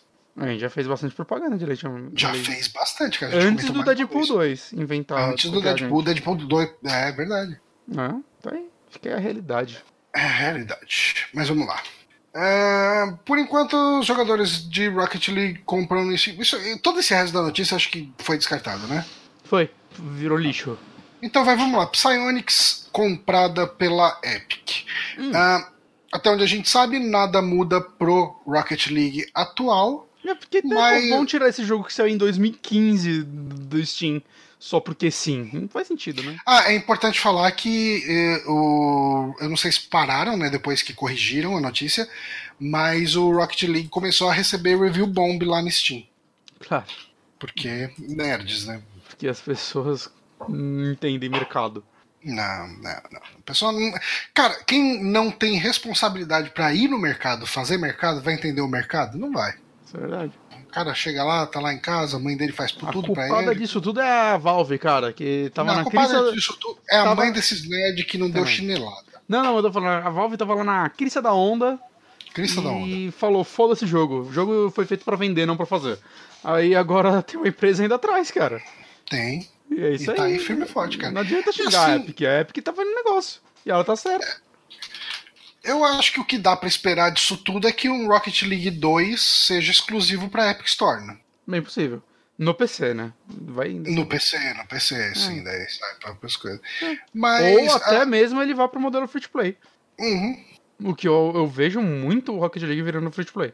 Porque seria a forma dela ter um outro jogo na pegada Fortnite que não fosse competir com Fortnite, inclusive. Uhum. É, faz bastante sentido. E aí a galera vai reclamar que, tipo, ah, mas tá dando de graça, filho, pagar no Steam, que meu dedo vai cair. Ah, é um azar, né, cara? A a vida é feita disso, cara. Muito, muitos azares. Meu PC não tem 17 megas livre pra instalar outro aplicativo. Vamos ver. Eu, eu queria dar uma olhada no que, que eles têm além de Rocket League. Quem? A Epic? A Psyonix. Ah, eu acabei de ver, nada. Nada, Não, né? tem uns jogos aí, tudo antes. Tem ó, Eu- Monster Madness Grave Danger, Esse daí fez sucesso. que saiu para Play 3 em 2008. Aí tem Supersonic Acrobatic Power, uh, Rocket Powered Battle Cars. É um outro jogo tipo Rocket League que ele falhou. É um Rocket League que não deu certo, né? O Rocket League ele deu muito certo porque deram ele de graça na, na Plus. né? Ajudou, ajudou com certeza. Ele é um ótimo jogo pra proposta dele e tal, ele é surpreendentemente divertido. Mas você lembra quando anunciaram que ele ia ser o jogo da Plus? Todo mundo falando, meu, futebol de carrinho, vai tomar no cu. Por que, que não dão. Daí o pessoal fala que que não dão merda da época. Por que, que não dão neck? Por que, que não dão. uh, uh, Cara, lembra quando Killzone. encheram o saco pra darem neck por três anos? Deram neck e ninguém jogou, porque neck é uma ninguém bosta. jogou, cara. Ninguém Caralho, jogou. antes tivessem dado outro in... Cara, que bosta. Vai tomar no cu, velho. Ah, inclusive a Plus desse mês tá bem ruim, né? Qu- Qual foi os jogos desse mês? É aquele Ethan, Vanish of Ethan. Não, esse jogo é mó bom. Ah, mas pra galera não vai ser, né? Ah, foda-se a galera. É o Eu acho Ethan- que. Mas esse mês passado deu The Surge, finalmente vou poder jogar ele um dia. é, eu tô sem Plus já tem uns meses. Eu sei, por isso que você pegou Ah, meu Yakuza emprestado ah, pra não jogar. Eu acho que eu confundi. É, Não, que jogo que eu falei que vai ter? É, o. Vai ter o Edge Finch e o Overcooked. É, Overcooked é um bom jogo, mas só dá pra jogar de dois, né? Não, dá pra jogar sozinho, só, só vai ser um saco. Mas dá pra jogar sozinho? Não dá. Se eu não me engano, dá. Acho que não. Dá sim. E. Ah, não tá tão ruim, não. Falei merda O aqui. Ed Mas o Ed é muito Finch, Ele é bom. É muito bom. Ah, falei então falei bosta. Não, você falou bosta, Johnny. Falei uma bosta muito grande aqui. É foda, cara, mas é tipo, o que esperar de você? Eu, eu acho que eu vou ficar sem falar até o final do programa. E daí eu paro de falar bosta. Eu acho que você ainda falaria bosta, de alguma forma. Você consegue falar merda com os olhos, Johnny. Não adianta fechar os olhos, Johnny. Ah, que saco. Vamos gravar. Vamos voltar. ok. ahn, meu, eu fiz meu protesto aqui contra Ok. a minha habilidade de falar merda. E contra a Epic, o que você vai fazer? Ah, cara, nada. Eu tô aqui. Inclusive, meu Steam tá fechado e o cliente da, da Epic tá aqui aberto. Eu tô pensando em comprar Rocket League no Steam só pra dar um review negativo. Eu acho que você pode dar um review negativo sem comprar, não dá? Eu acho que não. Eu acho que pode. O jogo, cara. Então você, você vai falar sem jogar. A galera fica louca se você achar um jogo ruim sem jogar. Não, o pessoal aceita bem isso aí. ok. É, não, mas falando sério, assim, é. Sei lá, eu acho que é uma compra que faz sentido, ainda mais se você pensar no modelo free to play. Saca? É Uhum. o que eu mais vejo acontecendo. Com esse, provavelmente não, porque isso iria irritar os 50 bilhões de pessoas que já jogam ele. Mas eu, eu total Ah, não, cara, mas eu acho que dá pra você lançar ele em É, dá, dá, dá, porque. play agora. Sei lá, boa. aconteceu isso com Team Fortress. Mas. Ah lá, ó, ó, ó, o Raptor Hawk deu uma sugestão boa. Hum, Você compra, faz o review e devolve. porra. Eu vou fazer isso, Fred, já tô fazendo. Boa. Eu vou aguardar aqui. Você- eu sou a favor do review bomb. Eu acho que Mas- você tem que. Qualquer oportunidade que você tem de ser um completo idiota, você tem que abraçar. Hum, Uhum. eu vivo minha vida assim. abraçando, abraçando toda oportunidade, esse idiota. Eu esqueço às vezes que tudo que eu faço na tela direita a galera vê, eu tô tipo brincando com o mouse, tá ligado? É... Mas enfim, né, É gente? isso. Comprou. Comprou. É dela, é, eu acho que aos poucos a, a Epic tá montando uma coisa que Steam deixou de ser, né? Que a Valve deixou de ser. Ah, que além de ter uma loja que tá ficando cada vez mais relevante, Uhum. ah, vai ter um, um potencial para fazer jogos ali. Sim. E, e ela tendo exclusividade. A Valve comprou uns rolezinhos uns anos atrás, né? Comprou a galera do Firewatch e tal, tá tudo lá fazendo alguma coisa. É, mas Pode a gente escrevendo- recebeu qualquer notícia disso tudo até Escrevendo chapéu, fazendo a lore de Dota. Não? agora. Não sei. Não, eu acho que. Não, na verdade, Eu essa sei, galera tá eu sei. trabalhando. Eles estão trabalhando num jogo que já teve trailer. Né? Antes de- da, da Valve comprar eles, já teve trailer desse jogo. Hum, E é verdade, é verdade. É, mas, tipo, né, esse jogo. Mas e se a Valve comprou ele só pra eles pararem de fazer jogo? se, se- se a Valve tá numa cruzada é tipo- contra o desenvolvimento de jogos. Ela vai É tipo a comprar Microsoft quando comprou a Rare, Pode ser? botou pra ó, fazer Avatar. pra fazer Avatar. É, exatamente. Eu, eu quero que a Valve seja essa empresa agora. A empresa contra os jogos. Ela vai comprar a Epic só pra fechar ela, tá ligado? Se o Gabe New viu o futuro e viu que a humanidade é extinta por causa dos jogos, ele resolveu agir pra impedir a extinção da humanidade. Ele ia passar o resto da vida dele jogando Dota, cara. Esse maluco só faz isso hoje em dia. Pois é. Ele joga Dota, será? Ele jogava, ele tinha um bilhão de horas registradas em Dota 2. Ah, mas ele deixava ligado só lá. Certeza, nem jogava. Vamos É. agora, tal qual a morte da Valve. Não? Hum, Morreu o Chewbacca. morreu o Chewbacca, morreu o Chewbacca. Ele não é o Chewbacca que faz agora esses últimos filmes, né? Ah, não, porque esse dos últimos filmes se chama Técnico de TI, o cara que foi lá renderizando ele, não. Não, ele é Não, um cara não. fantasiado ainda, né? É, quando teve a. Teve o trailer, né, do, do Star Wars novo, recentemente. Hum, Que a gente nem comentou aqui, né? Que foi numa semana que teve, Foi na semana do, do saque 200. Ahn, e daí tava o cara novo lá, um, um cara altão bonitão. Não é um cara altão feio. que- Ficar chamando o cara de feio depois que ele morrer é muito cuzãozice minha, né? ele era feio antes de morrer, só piorou. Caralho. Caralho, Bonatti, quando eu, quando eu falo uma merda e me arrependo, logo depois você vai, senta em cima e zoa tudo. Porra, mano, vai, vamos um mínimo de respeito aqui, vai. O ator de Star Wars, Peter Mayhew, que eh, protagonizou o Chewbacca na trilogia original, morreu nessa terça-feira, conforme a sua família anunciou no Twitter. Ele tinha 74 anos, novo, né? 74 anos é bem novo se for pensar em padrões dos dias de hoje. Ele morreu ah, na, em sua casa em North Texas, ah, cercado por sua família, e daí tem o tweet aqui ah, da família falando sobre isso tudo. Ahn, apesar dele ter falado. Esse é o ruim de notícias em inglês, que a gente tem que fazer essa tradução na Sim. hora. É, apesar de falar apenas com rugidos, é, Chewbacca unwavering, enfim, a, a lealdade inabalável para o Han Solo fez dele um dos personagens mais amados ah, em- na franquia. Cara, tipo, a gente pode ficar falando aqui o que que era o Chewbacca, mas acho que todo mundo sabe, né? O Chewbacca, ele é um dos personagens mais icônicos da cultura pop. Todo mundo sabe o que é um Chewbacca. Sim, sim. É, Todo mundo já conhecia alguém apelidado de Chewbacca, sempre tem. É, e eu acho que é, é, assim. Talvez algumas pessoas minimizem o, o trabalho de atuação do Peter Mayhew por ele ser basicamente um cara que tá lá fantasiado de boneco, então ah, não, não- você não vê a, a cara dele interpretando, mas eu acho que quando você consegue, eh, quando um ator consegue passar ah, o sentimento de você gostar daquele personagem, de você se importar com aquele personagem meramente por expressão corporal, eu acho que isso diz muito sobre o, o ator, sobre essa pessoa. Sim, sim, com certeza. Ele fez mais coisas, né, além de Star Wars, mas relevante mesmo foi Star Wars, né, grande, digamos assim, conhecido. Né? Inclusive eu tô vendo aqui, ele foi Chewbacca Consul- Consultant nos Hum. últimos dois filmes de Star Wars, nos últimos três. Hum, Ah, ele, ele apareceu como Chewbacca no episódio 7, na verdade. Ele dividiu. Ah, legal. Então É deve, ter- deve ter usado tá- ele em alguma cena. Então, se você pega umas cenas dele mais atuais, você vê ele normalmente com bengala, né? É, então, deveria. Foi mais por um. Pra ele fazer esse tipo de filme, não, não tem como, realmente. Sim, eles sim. tiveram que contratar. Ele- Ele foi Chewbacca só na trilogia original, né? E nessa participação. Não, no episódio 3. Ah, não, no epi- No episódio 3, o É. Retorno de Sith, ele é o Chewbacca. Johnny? episódio 3? Ah, tá, tá, tá, tá, tá, tá, 2005. tá. Ah, ok, ok. Uhum. Nesses últimos não, né? Não, não, não, nesses últimos no Force Awakens, tá falando que ele dividiu o papel com o Jonas Suatamo. Suatamo? Sei lá, não tem acento. Mas. É, não, eles até fizeram uma brincadeira com esse cara, falaram, ah, não vou exigir que vocês pronunciem meu nome. Ah, ok. Mas- mas provavelmente ele apareceu em uma cena, ou. Ou dublou, sei lá, né? Fez alguma coisa assim. Né? Mas nos dois últimos ele foi só um consultante.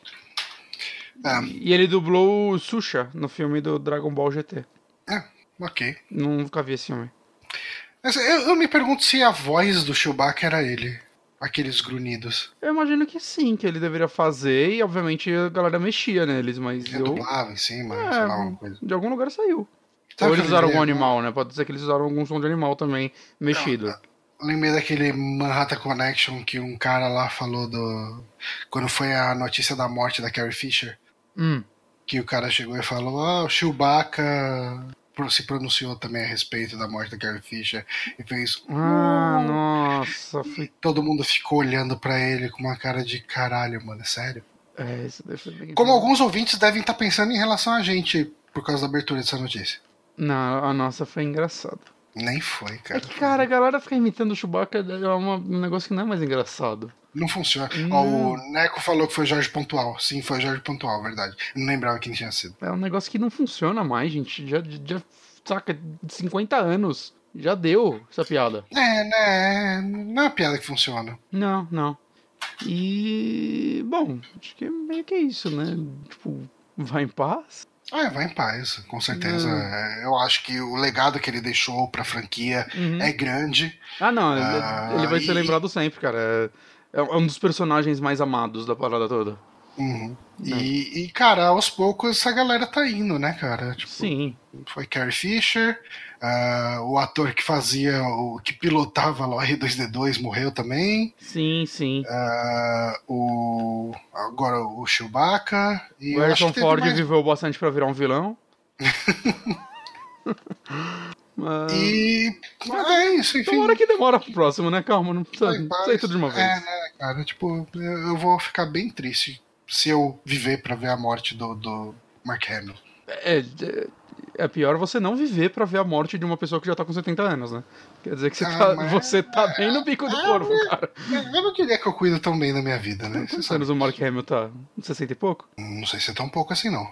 Um pouco assim, Mark. Eu não acho que ele tá tão. Ele não tá acabado, não. 67? Ele não parece ter tudo isso. Hum, Não sei. Eu não acho que ele parece ter tudo isso. Tem momentos e momentos. Mas 67, ok. Agora que ele emagreceu pra fazer 15 minutos de filme, ele. Ah, já tá engordando de novo, né? Ah, eu faria o mesmo no lugar dele. Eu já gravei minha cena. É, já gravou. Ele... Agora ele vai voltar a dublar. E aí se ele dubla sentado, se pá. É, não precisa ficar fazendo esforço. Ah, mas, enfim, né? Vamos pra próxima? Vamos ver, peraí, muitas abas. Qual que é a próxima notícia? A gente tá meio complicado, né? Esse podcast aqui tá sendo feito com o tempo que a gente conseguiu. Aqui, o próximo é o momento que todo mundo esperava. Hum. O trailer. Ah, a gente vai falar de trailers agora. É, a gente é tem trailers, que que a gente gosta de trailer. The doctor thinks caralho. sick. Qual, qual vai ser o Nossa. primeiro trailer que a gente vai ver? Vamos ver o que todo mundo já quer? Com, O peraí. Sonic? É, peraí, rapidão que eu vou ter que colocar no modo estúdio aqui. A gente vai arriscar mesmo o rolê? Uma co- tenta colocar bem pequenininho. Bem pequenininho, né? Eu vou colocar pequenininho e entre as duas câmeras, assim. É, não, mas deve ficar. Bom, Peraí. pode ser. Ó, eu vou colocar aqui a câmera pra todo mundo ver, porque tá parado. Interrompeu a transmissão por alguns segundos. Mas já voltou. voltou, voltou, gente. Eu errei o botão. Eu só errei o botão, não foi nada demais. Johnny, o que você acha Tá. desse tamanho? Eu acho que pode ser um pouquinho maior. Eu posso talvez. inverter ele também, deixar ao contrário? Você acha que. Ah, aí, aí vai. Deixa ele ao contrário. Não, deixa ao contrário, que, que eu vejo um monte de gente fazendo isso, então talvez funcione. Eu posso ficar mexendo ele no meio do negócio, assim, ó. Pode, daí o algoritmo nunca vai pegar. Nunca. E a gente também não vai conseguir ver. Prenda-me se for capaz, tá ligado? Eu não vi esse trailer ainda, o Johnny fura a pauta, ele sai vendo os negócios que nem louco, mas... É, deixa eu, eu preciso do link desse trailer. Onde que eu tenho ele? Tá aqui no, no. Discord, porra. Eu coloquei tudo no Discord pra facilitar a sua vida e o que você faz? Não olha. Ah, cara, tô olhando pro Twitch. Ah, mas tem que voltar pro começo, que ele tá começando o link tá lá, começa no segundo 60 e pouco. Mas Vamos. você já voltou pro começo, né? Já, tá completamente no começo, porque você me Tá, copia um link quando- no meio. Quando você der ok, eu dou o play aqui e a gente vai assistindo e comentando. 3, 2, 1, gol. A Green tem aí. Caralho, nossa, 10 de 10. 760? É milhas, né? Não é quilômetros. é Então milhas tá por hora. Mil muito quilômetros. rápido. E ó o Ciclope aí. É o Que, Ciclope? que triste fim do Ciclope. É, o triste fim dele foi fazer o Ciclope, né? Não, de lá pra cá foi só ladeira abaixo. Ele fez lá um personagem secundário no filme do O Super-Homem. que ele fez antes? Então, o, o Ciclope foi o auge da carreira dele. Que diz muito. Caralho. Cara, a gente vai ter que ter uma conversa depois sobre esse visual desse Sonic. E inclusive que já voltaram atrás com isso, né? Mas daí a gente conversa sobre. Aí eles vão trazer um cara que vai ser o Pika, que vai resolver tudo, que por acaso é o Robotnik do Jim Carrey. Robotnik magro. A galera tá falando do Sonic porque você tem Robotnik magro. Pois é, né? O nome disso é gordofobia. E Eles assim, cara, gordo no papel. uma coisa que vale a pena falar. Esse Robotnik é o Ace Ventura. Pelo menos em personalidade, ele é o mesmo personagem do Ace Ventura. Cara, não tem nada de Robotnik nisso. Não, eu- eu- no- tem uma última cena aí no trailer que você vai ver. né? Tá. hum, Uma coisa que tá incomodando muito as pessoas são os dentes desse Sonic. Deixa eu prestar Okay, atenção. pal, I want answers. Basically, it looks like I'm gonna have to save your planet. Ah, cara, eles são dentes. O que eles queriam? Garras. Não sei. O corpo dele me irrita mais do que a cara dele. Ele tá muito grande. No, but thank you for asking. É, os, Whatever this creature is, uns robozinhos, uns, veículos bem Robotnik style. Eu vou falar Espero que tenham muitos deles. Você tá decepcionado? Tô, eu vou falar por quê. Tá, vamos lá. Aí tem o momento Mercúrio. Look at this. I took 9 million steps today. Sonic não é tão rápido assim. Não. E uma coisa que me incomodou muito nesse trailer, mais do que o visual do Robotnik, mais do que o visual do Sonic, foi por que diabos escolheram Gangsta's Paradise? Cara, eu tô falando em cima da melhor piada desse trailer. Eu não vi nada da piada. Eu só vi você. Eu vou voltar, eu vou voltar que eu quero ver a piada. Vo- vo- volta aí, Você faz o favor de calar sua boca. vou ficar bem quieto. Stay in there and be quiet. How much longer? I can't breathe in here. Do you have your child in that bag? No. I mean, yes, it's a child, but it's not mine. It's not your child. Smells like body spray in an old ham sandwich. Foi boa. Foi boa, né? Foi- Foi uma piada boa. Ok. Por que deixaram ele assim no final do trailer e provavelmente do filme e não a porra toda? Eu acho que é só pra o pessoal não ficar só reclamando que o Robotnik não tem nada a ver. Aí se você mostra que o Robotnik em algum momento vai ter a ver, é, já resolve. Ok. É, sabe qual é a minha maior decepção, Johnny?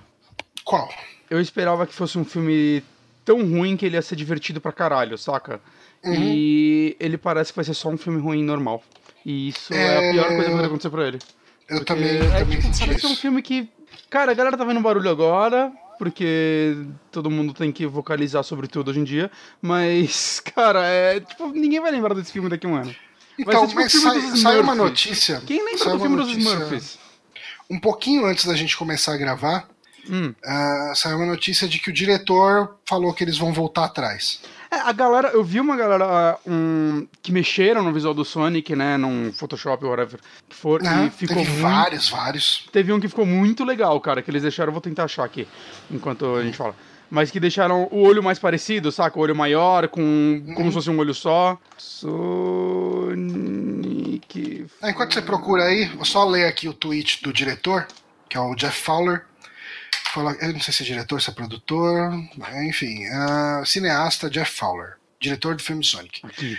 Ah, obrigado pelo seu suporte e criticismo. A mensagem é alta e clara. Vocês não estão felizes com o design e querem mudanças. Isso irá acontecer. Todos na Paramount e na SEG estão totalmente comprometidos em fazer desse o melhor personagem que ele pode ser. É, eu, eu acho que o segredo aqui dessa frase é o melhor personagem que ele pode ser. É, e não. E aguenta eu acho que ele não vai Ainda- poder ser muita coisa. A galera ainda esquece que é o Sonic, gente, não é o Mario. Então não tem muito o que fazer com ele. É, então, cara, aí que tá. Ah, você mostrou uma imagem aqui, a gente tem uma porrada dessas É, imagens. não é a que eu vi antes, que tava bem melhor, mas eu tô procurando. tô Ah, procurando. tem várias, cara. O pessoal fez uma porrada de montagem. É, assim, primeira coisa, muita gente reclama do lance dos pelinhos, que é a mesma coisa que a galera reclama do Pokémon. Isso eu gosto, por quê? É, Porque senão no vira Pokémon. o Roger Rabbit. É, não, porque, é, exatamente, que senão vai virar, saca, literalmente um 3Dzão é, com textura, saca, e sem muito motivo lá, não vai parecer que eles são no mesmo universo. Eu acho que a mudança de você colocar pelo nele, nos Pokémon, e, e pele e tudo mais, eu, pra mim, isso faz sentido. Uhum. É, o corpo dele tá muito esquisito, cara. Essa, essa É, eu, eu acho que o corpo dele me incomoda mil vezes mais do que, do que o rosto. Porque o pessoal tá reclamando, ah, o olho separado, ah, o dente. Ah, mas isso é um corpo muito humano, né, cara? É, então, o corpo. Cara, parece literalmente que o ator, esse é o nome dele, ele gravou inteiro de Tony fantasia. Ramos. Isso. Então ele nem Parece o. Tony Ramos pintado de azul. É. Mas parece que ele gravou com fantasia e aí só tacaram uma camada 3D em cima, mas que, tipo, da cara. E o corpo. ele vai ser Nike mesmo? Essa imagem é oficial, será? Cara, vou descobrir. Eu, eu vou descobrir. Mas saca, é.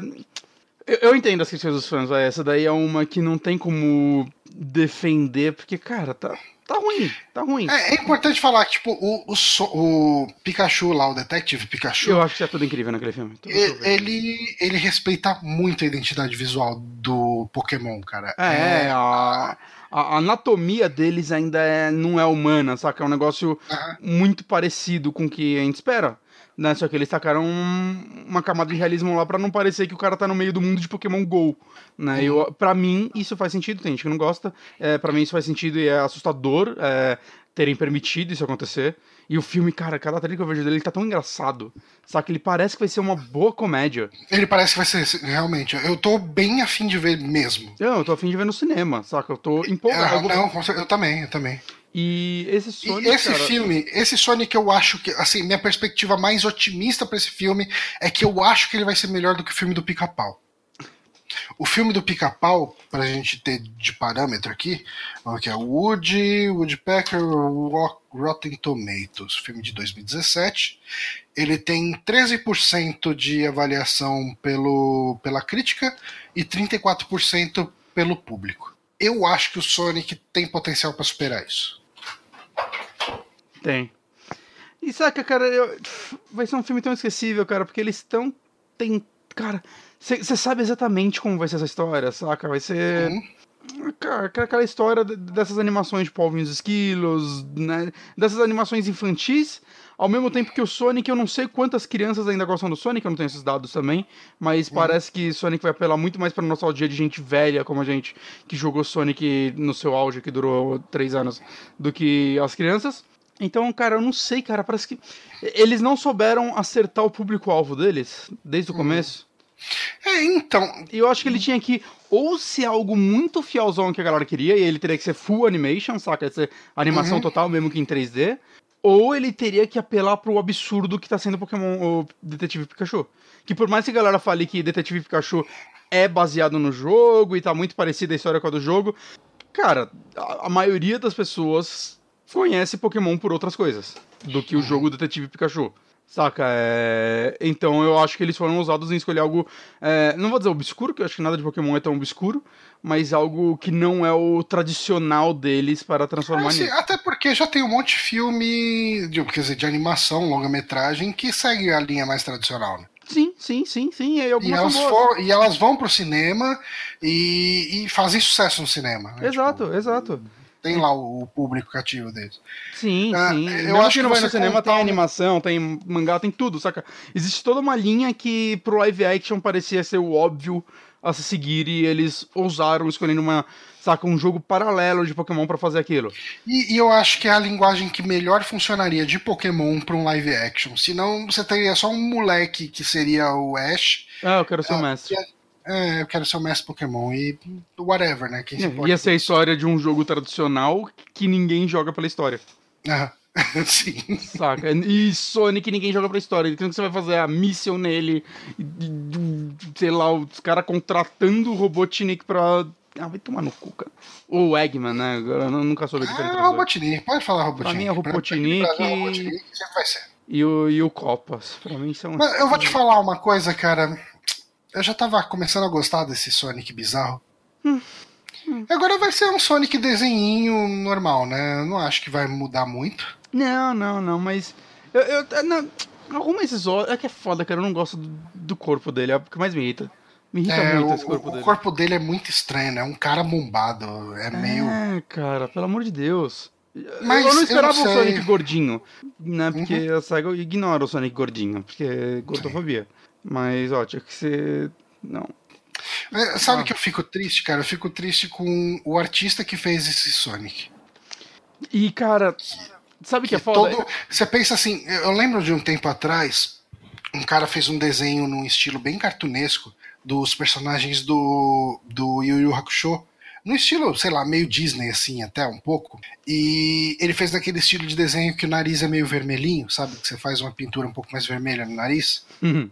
E um cara chegou, pegou essa imagem dele, ah, tipo, descoloriu o nariz vermelho e mandou, pronto, corrigi. O artista ficou putaço, cara, putaço. Ele virou e falou, ah, não sei o que, nunca faça isso com o artista, tipo, você chegar e falar que corrigiu a arte dele é a coisa mais ofensiva que você pode fazer com o artista, não sei o que. Cara, nesse Sonic todo mundo corrigiu e, e você via influencer postando, olha só como ficou melhor, não sei o quê. Eu, eu fico legitimamente triste pelo artista que pensou nesse Sonic. Mas sabe, é, o foda é que assim, eu consigo ver completamente esse desenho sem ter um. é, alguém defendendo essa arte, no sentido. Cara, o maluco que chegou nesse Sonic, ele deve ter feito umas, uns mil rascunhos. Aham. E foi mandando, a galera foi rejeitando e vai fazendo mais assim, vai fazendo mais assado. E tirou. Eu, eu acredito que é aquele negócio que vai indo embora toda a, a parte artística da pessoa. Olha, esse Sonic tá incrível, cara, esse que eu coloquei agora. Olha quantos dedos ele tem. Eu não consigo ver essa imagem, ela tá muito pequena. Você pode aumentar agora. A Será? gente não vai tomar flag por causa dessa imagem. Imagina o artista patenteou essa imagem. Eu adoro procurar desenhos do É Sonic, The cara. Lord of the Rings. Caralho, eu gostei da pochete, ela é muito prática, né, pra levar os anéis. Podia ser assim. Imagina um cara com uma fantasia assim, uns Cara, eu- brincão. você- aí ia ter potencial pra ser um filme foda.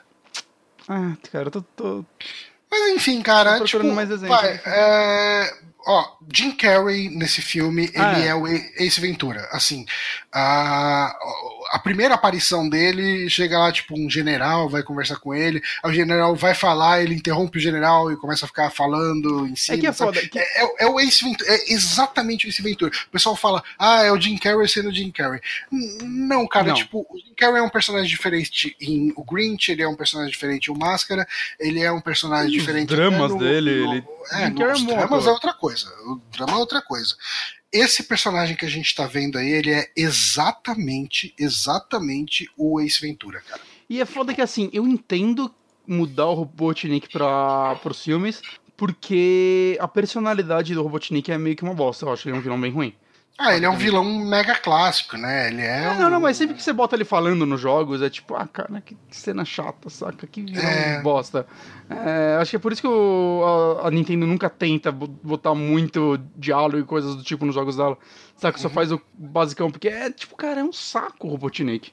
E então teria que mudar ele, pra, porque num filme ele vai ter que falar. Uhum. E eu entendo, saca? Se você conseguir o Jim Carrey, você vai soltar ele. Você vai querer Ah, sim. ser o Jim Carrey lá. Eu tô gostando imagem- das imagens que você tá achando aí. Muita imagem boa. Ah, isso aqui é um GIF, vou colocar isso. É, Mas, cara, isso tá. Cara, não é o Robotnik. Saca? Não tem nada. É, essa é melhor. não é? Não tem nada lá que me remeta ao Robotnik, cara. Isso é meio. Sei lá, cara.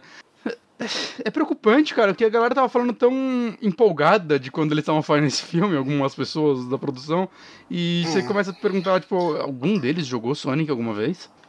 Então, sabe o que é foda? Como que você transfere Sonic pra um filme? Não transfere, porque você não deveria fazer um filme do Sonic.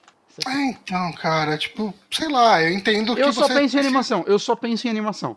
Faz animação 3D zona mesmo, paga a Pixar. Ah, mas mesmo a trama, cara, que trama que você vai fazer pro Sonic? Ah, não, mas você inventa uma, cara. Tipo, o Mario fez uma trama foda. O filme? É, eu gosto. É verdade. Até, aquela- até, até a prostituta lá que fica dando em cima dele, né? É um bom filme. É um bom filme. Eu ia falar, é um bom filme. Mas, enfim, filme do Sonic. é, eu, a minha aposta pra ele é. ah, é difícil, assim. Vai, eu vou apostar só na nota de crítica. A nota de crítica vai ser superior à nota de crítica do, do, do Pica-Pau. Porque eu acho que o público gamer ele é muito, muito radical. Eles não vão saber apreci- apreciar essa obra. Eu acho que pra você fazer algo pior que o pica-pau, você tem que ativamente tentar. É, eles têm um Jim Carrey, então eles têm pelo menos um começo aí. Esse filme vai ser ruim. Mas vamos ver mais trailer? Vamos. Agora a gente vai falar, é o falar de um filme ruim, vamos falar de outro filme ruim. Mentira. Eu não sei se vai ser bom. Peraí, vamos deixar Qual- pequenininho. Qual que é que você colocou aí? Filme também? É filme também, ué. Então vamos lá. É que tem outro trailer que é de jogo. Tem mais. Ah, é, é verdade. Olha só, pensei que esse era o último, tem mais um, gente. Hoje é trailer. Só isso. Trailer.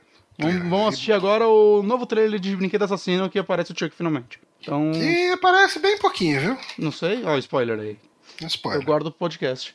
3, 2, Tá. 1, pim. Something's wrong with Chucky. Essa montagem Que montagem. Ah, é o trailer antes pra trailer, que essa moda agora. Trailer antes pra trailer? É, é o trailer do trailer. Daqui a dois segundos você vai ver o trailer, eles fazem isso. Ah, sim, verdade. Isso é verdade. Isso acontece. É, eu nunca vou entender. Mas uma coisa que você não tá vendo aí, eu não sei, eu não lembro se a gente discutiu isso da outra vez que a gente falou de Chuck, ahn, ou se isso, se você já sabia disso em algum momento, mas o, o grande, digamos assim, a grande feature do, desse Chuck é que ele tem um aplicativo que ele controla as coisas da sua casa. Eu nem sabia disso. É, isso é dito com alguma frequência. Ele controla a iluminação, todos os seus eletrodomésticos. Isso vai ser material pra did jumpscare. É. E quando o pessoal fala com o Chuck, ele pare- parece aquelas, aqueles vídeos do pessoal falando com o Murphy né, na Copa.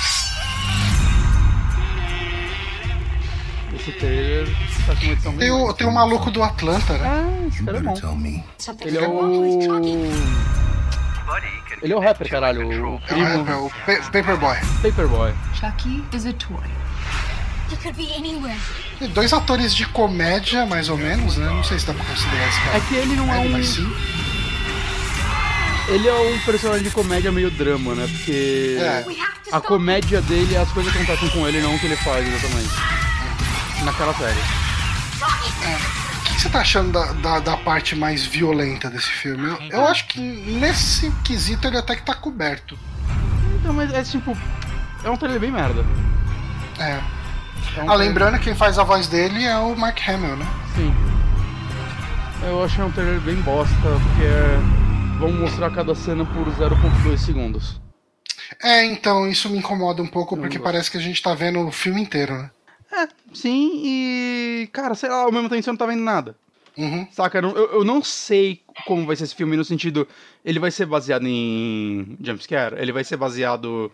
Vai ser um bom terror?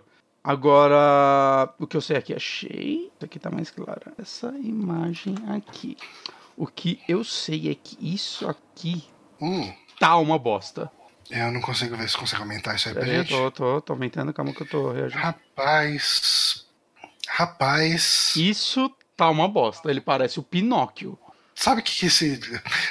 Eu acho que esse Chuck tá pro Chuck antigo que nem o, o Fred Krueger daquele pesadelo que saiu ah, nos anos 2000 tá pro Freddy Krueger do, do Robert Englund. Sim.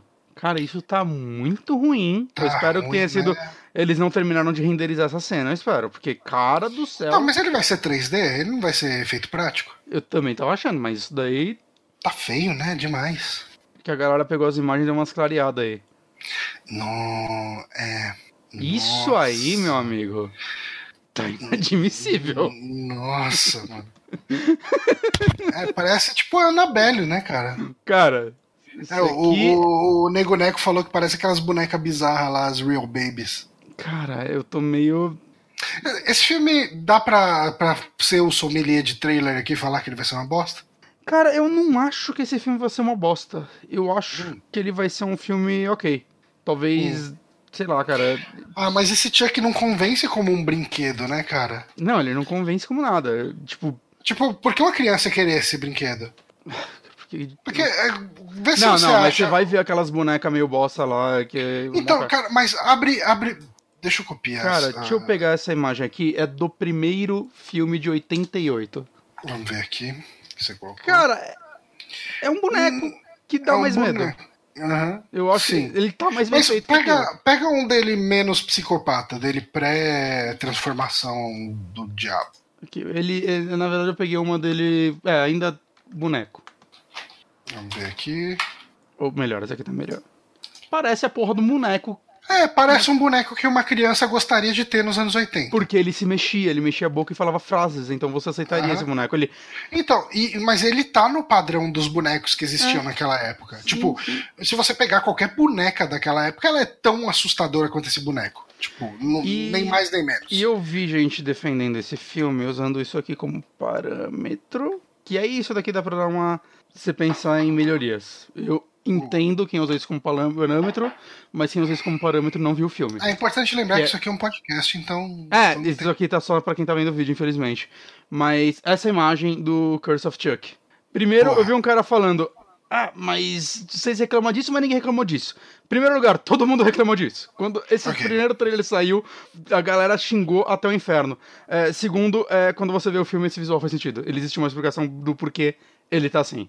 Esse Ele não é o parece ser visual. uma mistura do boneco com uma pessoa, um bebê. Esse não é o visual dele o filme inteiro. É só em alguns pedaços. né? Ah, foda-se, eu vou dar spoiler de um filme de 30 anos atrás. Ele tá com uma camada. Isso aqui. Deixa eu mostrar uma outra imagem aqui. Deixei isso um pouco mais claro.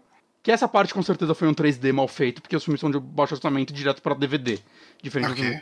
Essa imagem acho que deixa isso um pouco mais claro. Ele tá com uma máscara por cima do rosto dele, porque ainda é o Chuck deformado dos outros filmes. Ah, que tá com costura na cara e Ele tudo. ainda- Daí ele tem essa ele máscara tira por essa cima, Parece máscara. uma, parece uma máscara de cera por cima do Chuck. Exato. Então, quando quem eu vi usando é, aquele visual pra tentar justificar isso, é não, cara, não, não é isso. Saca? É, Eu acho é pra esse- ser dar esse uncanny mesmo. Eu acho que esse boneco do Chuck costurado, ele é muito legal, cara. Eu também que acho. Visualmente é muito foda. E quando eu disse que não é sempre zoado, eu acho que, por exemplo, nessa cena tá mais hora. Por mais que você vê que tem um acabamento em 3D, É. dá pra você entender a proposta deles de querer tacar uma máscara em cima da, da cara de borracha dele, ou essa outra. Uhum. Né? Então eu não acho que justifica. Tá, eu perdi. Que justifica como tá agora. Tá muito ruim. Mas a gente já viu outras vezes. Caralho, velho, tá muito ruim isso. Isso tá muito ruim. Mas a gente já viu outras vezes trailers de filmes entregando cenas não acabadas. Sim. Saca? Então dá pra ter esperança. É, porque- cara, todas as cenas que. Pra quem tá ouvindo sua versão em áudio, É. o Bonatti mostrou uma série de, de fotos do Chuck, desde os filmes dos anos 80 até o Curse of Chuck, Cult of Chuck, né? Cult. Ou Curse. Não, era do Curse aqui, era do Cult, eu não mostrei nenhuma. É. E, e, cara, se você compara com esse Chuck novo nessa imagem. Essa é uma imagem tratada. A- iluminação dela tá sendo tratada, né? É, Não. pra você conseguir ver, se eu não me engano. Porque É são porque cortes a cena que ele né? aparece é muito, é muito, muito rápida. Então, tá muito zoado. Que cara, assim, ó, eu botei imagem. agora uma de uma arte conceitual, acho, arte conceitual de algum pôster, alguma coisa É do um tipo. pôster, né? Eu acho que ele tá ok aqui. Ele tá ok. No pôster ele tá ok, no pôster É. tá assim. Né, então, cara, eu espero que isso daí seja não finalizado, cara. Porque por mais que eu tenha todos os problemas com a existência desse filme, eu vou querer ver esse filme. Saca? Eu vou torcer E pelo se melhor aquilo, dele. se aquilo for um 3D, de repente ele não tá. finalizado. É, Porque. é eu- mas esse Chuck que a gente tá vendo aqui agora, ele faz sentido pra mim. Ele tá É legal, ele tá legal. Eu gostei desse visual Ah. dele. Ele faz sentido como um boneco da atualidade. Uhum. Um olhão grande, né? E tudo. Mano, esse outro tá... Eu vou ter que colocar de Mas novo. esse. É, eu acho que a gente não pode usar essa imagem que a gente estava usando como, como parâmetro. É uma imagem tirada de um contexto escuro, que a iluminação foi colocada artificialmente. Tá uma então, bosta. Tá muito ruim. Mas vamos elogiar o que tem que elogiar, Uhum. que é o pôster. O pôster tá legal pra um caralho. Eu achei só um Pô, pôster tá que faz o legal, paralelo. tá. Uhum. Esse pôster tá legal pra um caralho. Tá do lado do pôster do Toy Story 4. Ah, tá. Esse pôster que eles fizeram. Foi, foi uma boa sacada deles. É assim, tem um Que ele- pôster que saiu, que pra quem tá ouvindo novamente a versão só em áudio, é, aparece um pôster do, do Toy Story. É.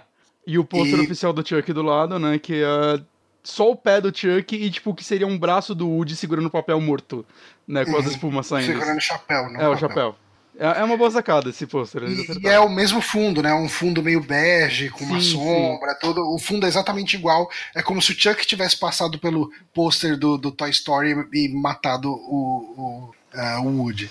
A Ana falou que fizeram micropigmentação nas sobrancelhas do Chuck. Puta que pariu. Cara, mas eu vou votar de novo, cara. Que eu, eu quero que os produtores vejam a gente falando disso e falem, meu Deus, que vergonha, vamos melhorar isso. Igual aconteceu Nossa, com é o Sonic. muito ruim, cara. Toda hora que você bota, bota essa cena. É que eu quero achar uma. Essa aqui é a que tá menos borrada. Menos zoada. é isso. Mas de tu- tudo isso, eu gostei muito mais do primeiro trailer. Eu achei que foi um trailer muito melhor editado, dava pra você ter uma noção é, de algum tom pro filme. Né? Tem aquela cena da. Qual é o nome da atriz? A Aubrey Plaza? Isso, aquela cena dela amarrada, com uma cara de desespero. Saca? Aquele trailer me deu esperanças. Esse trailer não me disse nada. Ele foi uma montagem de. É um compilado de cena, né? Então são as cenas que vão chocar.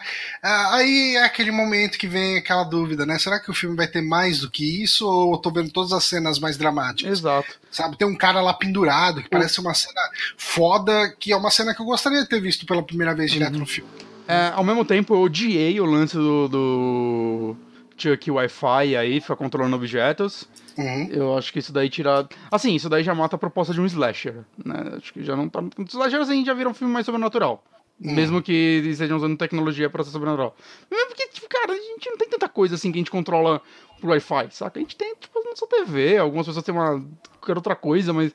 Eles vão usar o quê? Uma, uma- um carrinho que vai levar faca até a pessoa. É, eu Eles não não controlam tanta coisa pro Wi-Fi na casa dela quanto as pessoas esperam. Tem que ver lá. A gente pode pegar o trailer, abrir bem nessa parte e ver o que, que ele controla. Vamos ver o que, que, o que, que tem na interface lá. Deixa eu- será que eu Peraí, que eu consigo vou ter ver? que mexer de novo na, na- na imagem. Tem a ceninha aqui do Bud. Tá. Agora vai de ponta Ó, cabeça. ó, tem um pause aqui. Bud Game. Play games with Bud. Que- Bud que Art. minuto? Que minuto com Bud. Ah, 20 segundos. 20 segundos. Ah, ele controla um drone, hein? É, drone. Ah, isso vai ser ruim. Isso Ó, Bud Drone conecta o Bud para o Cas Drone. Aí tem o Bud Video. Veja o que o Bud vê. Então isso aqui vai ser usado em algum momento. Bud Cloud. Conecte o Bud para Cara, os olhos desse Chuck não tá parecendo aquela. A, a, Alita? É Alita? Aquele. Ah, Battle Angel, Alita. é, o Chuck tá parecendo uma Alita. O boneco da Alita que tá matando as pessoas. Puta, velho. Ah, Saca, o Sonic tinha que ter olhão, não tem. Ah, é, tá tudo errado nesse mundo. Caralho. Trocaram Tá os designs errado. dos dois. Tá tudo errado, Bonatti. Tudo Eu tô tentando. Agora vendo o trailer com mais atenção, tô tentando ver se dá algum foco. Porra, eu gosto. Tem dois atores que eu gosto nessa porra. O 3 com o Mark Hamill? Ah, não, tá. Dublar não é tua, mentira. mas é que o Mark Hamill é bom, mas ele não é o Brad Dourif. Hum. É foda, trocaram uma voz icônica por outra, né? Essas eles filham filho da puta. Então, a- tipo assim, agora a gente acabou de ver toda essa cena do, do cortador de grama. Aqui, pausei, vamos voltar, meu caralho. Difícil parar no segundo exato, né? É, você conseguiu parar no 20 segundos? Ah, não, já, já passei dos 20 segundos a horas. Eu tô tentando parar na cara do Chuck pra ver que não foi montagem na Nossa, você deixou de ponta cabeça isso? Não foi uma boa ideia. Por que, que você fez isso, cara? Por que, que você é desse jeito, Bonatti? Aqui, parei na cara dele. Tá uma bosta mesmo. Mas é só virar o monitor, gente, também. Não tem que reclamar. Cara, eu- não esperava. Tá um trainerzão essa porra, né? É, tá. Não parece tanto um bonecão. Eu entendo usar em 3D pra acabamento e pra uma cena ou outra, mas, cara, porra, inteiro, Quando você Ah, vê que acho o que é- primeiro foi talvez feito seja pra fazer uma coisa diferente do, do original, né? fazer diferente do original é você mudar a história, os caralho, não ser. Ah, agora é 3D. Isso daí não é a mudança. Hum. Porra. Witch, Tá, eles mas beleza, já, fala- já, já, já dissecamos esse trailer. Vamos falar do, do último trailer lá do, Não. do Igarashi. Não, eu tô triste. tudo. Ah, cara, você tá triste sempre. É, isso isso não é é novidade verdade, pra Isso ninguém. não é culpa do Então, trailer. Eu vou, vou acabar aqui, eu vou assistir o- todos os filmes na sequência. Eu não acho o negócio do Igor, achei. Vou assistir tá, todos os, então, os vamos filmes lá. na A gente sequência. teve hoje a, finalmente divulgada a data de lançamento do Bloodstained. E a gente teve um trailerzinho de Igarashi aí mostrando pra gente a evolução, porque todo mundo meteu o pau nos gráficos de Bloodstained, que é o, o E aí- sucessor E espiritual todo de mundo ficou reclamando que. Ah, mas. Como é? Esqueci, esqueci as palavras. Mas fica adiando essa porra aí adiou pra deixar legal, gente. Aí, ó. Tem que adiar mesmo, tem que adiar e fazer direito. Ah, vamos ver. não- Você quer dar o play junto? Deu sempre juntinhos. Peraí. Peraí que tá dando um ruim aqui que você não tá nem ligado. Errei a aba. Agora, peraí, deixa eu colocar um voluminho aqui. Bota aí. 3, 2, 1, Google. Esse trailer é de 1 minuto e 42 segundos, certo? 1 minuto e 42 Ih, segundos. peraí que eu tenho que mexer aqui, deixa Vou invertido. voltar aqui. Que a Então, gente não quer ser preso. Não quer ser preso. Tá? Nossa, a gente vai tomar três copyright, mas não vai pro maluco que compôs a música. Ah, vai pra cada um deles. O compositor tem que passar fome. É, 3, 2, 1, go. É.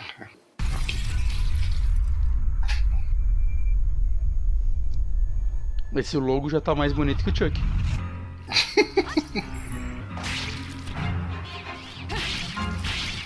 Eu acho que vai ser um bom jogo. É legal que eles mostraram, né, as críticas da galera. Uhum. Nossa, tá em SD. Porque, cara, realmente ele Pera não aí. tava. Não Peraí, tava fiz bom. merda, Johnny. Ah, Voltei uns segundos aí. Não, é que tava passando em 480p. Ok. E a gente não tá mais em 1982. E, e, cara, a boca da personagem falando e tal. Daí a gente vê o Igarashi sentado numa, na mesa e falando que vai provar que tá todo mundo errado. E prova, Johnny? Então, cara, eu diria que tá melhor, mas Ah, tá bem melhor, cara. tá, Tá, tá melhor, assim. tá bem melhor. Tá Ah. bem melhor. Nossa, melhorou bastante. É, então, mas ainda preferi ver uma que coisinha esse- 2D. Eu também. Mas dá pra ver que esse um ano que eles tiraram a mais aí deve ter sido só pra recriar se- assets. É, eles trabalharam bastante iluminação, né? Ela tá menos chapada. Cara, Ah, cara, eu, eu acho que é um tipo de gráfico que em pouco tempo vai deixar de incomodar. eu vou jogar em É. 5 polegadas no Switch mesmo, não vou nem ver. É, então, eu quando comecei a jogar o, o Rondo of Blood Hum. é, no PSP, mentira, antes de começar a jogar, quando eu vi vídeo dele, eu falei, nossa, mas esse 2.5D tá meio zoadinho, sabe? Era bem melhor se fosse pixel art, não sei o que e tal. Hum. Cara, é, você começa a jogar, principalmente em portátil, né? Mas se você for jogar em modo portátil do, do Switch, cara, em, em- nos primeiros minutos do jogo você já não tá mais ligando pra isso, cara. Você Uhum. começa a abstrair, já começa a aproveitar o cenário, tudo. É Mas- engraçado que, assim, uma coisa que eu tô vendo muito desse jogo desde o primeiro trailer é gente falando: esse jogo vai ser ruim, olha como ele tá feio. E Ah, eu, não tava pensando tanto nele Não, ser ruim. Eu não, eu tô vendo muita gente. feio. Eu tô vendo muita gente, desde o primeiro vídeo, falando que esse jogo vai ser ruim. Nossa, vai ser uma bosta. Nem fudendo que vai ser tão bom quanto o Bloodstained menorzinho lá que saiu. Mesmo porque são jogos diferentes, eu nem acho uma comparação tão válida, apesar de ser, saca? Ah, e, gente, assim, um jogo feio pode ser bom. Falar Uhum. isso aí. Ah. É, eu acho que é- essa é uma parada meio injusta. Então, porque o é, que torna um bom Metro, sabe- um Metroidvania bom, é, pra mim, é um bom level design, é um lance de, Então, de uma boa jogabilidade. você sabe o que, que me assusta nesse jogo? Ele bateu uma porrada de meta para deixar o jogo maior. Aí vai ser cinco vezes maior do que os dois castelos junto do, do Symphony of the Night. E eu não sei se isso vai fazer esse jogo melhor, e pra mim eu acredito que isso possa- pode fazer o jogo pior. Sim. Isso, isso era uma. Isso teve, foi uma conversa que eu tive recentemente com o, o Lucas Pires no Twitter. A gente estava conversando sobre Metroidvanias. E, e uma coisa que ele me falou me fez muito sentido. Ah, direto a gente pega pra jogar uns, ah, uns Metroidvania que a gente chega e fala, "Não, ele não é muito bom, mas eu não sei porquê, sabe? Ele parece meio genérico, não sei o quê. Sabe uma coisa que faz Castlevania ser muito legal? Eu acho que o castelo ele funciona muito como um personagem. Ele é um elemento Sim.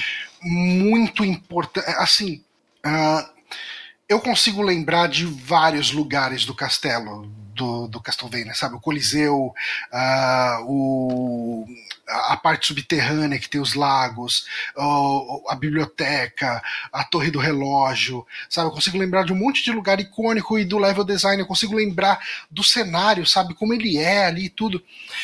Eu adorei Ori. Eu achei um jogo muito legal. Mas tudo ali é floresta, sabe? Sim. Tudo é, é lindo, mas. é, falta um pouco de identidade no cenário, uma coisa pra você se situar. Cara, uma coisa que é muito fácil você acontecer num Metroidvania desse tipo é você se perder porque você não lembra pra onde que você tem que voltar, porque Uhum.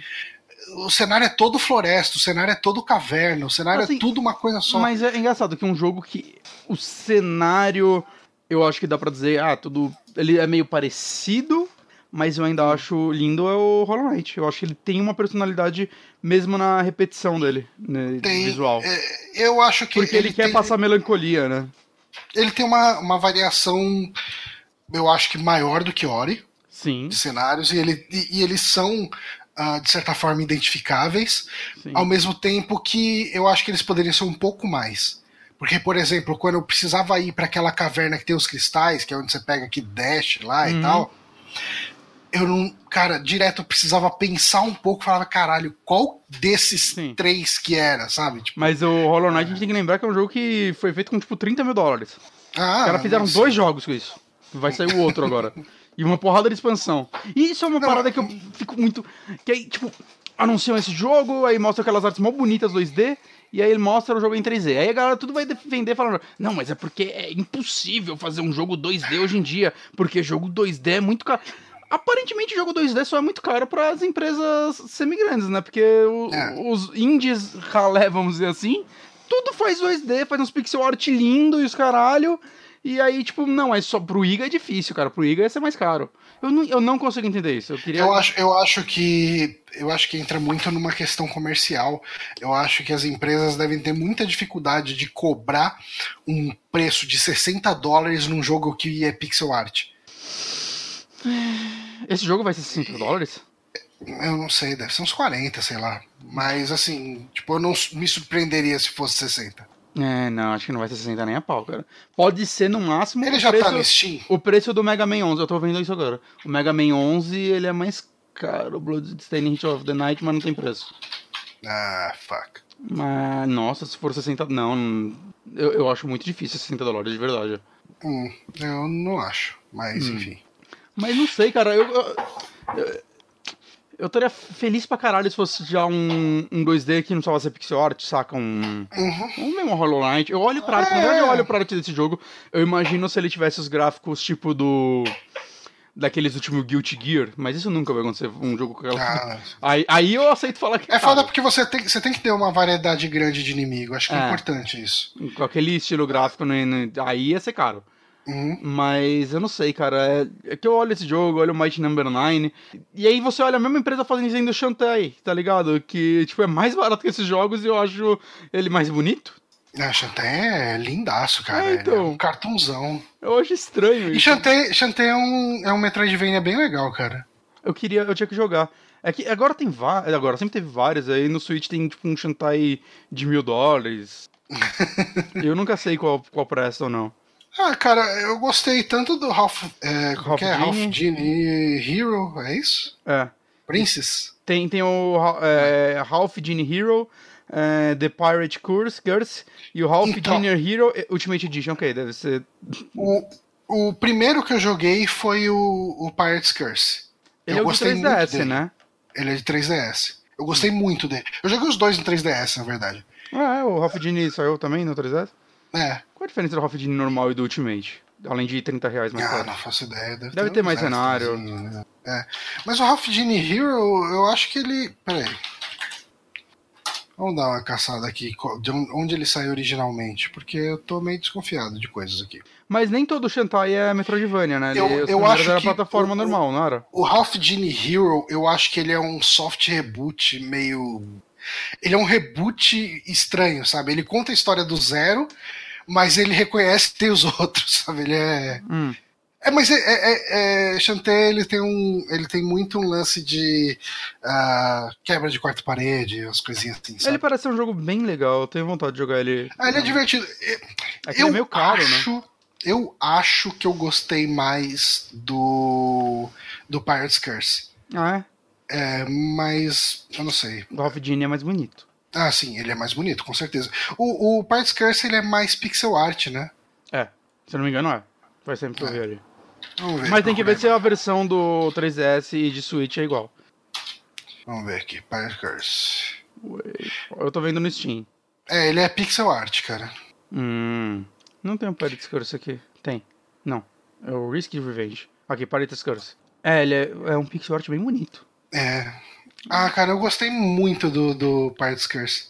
É, Eu vou esperar Mas eu gostei também do, do Ralph Genie Hero. Bota, bota os dois na, na wishlist aí, que Uhum. vale a pena. Pra quem gosta de, de Metroidvania, esses jogos É, são o, bem legais. o- essa Ultimate E- Edition tem mais personagens, cenários, chefes. E a WayForward tá ajudando no Bloodstained ou não? Ou tô confundindo? Então, eu acho que sim. Se eu não me engano, eles estão sim. É que passou tanta gente. Eu acho que é, é, é- tava sendo a do Mighty Number 9 lá, que fez o É, 8 Int bits, né? a Int.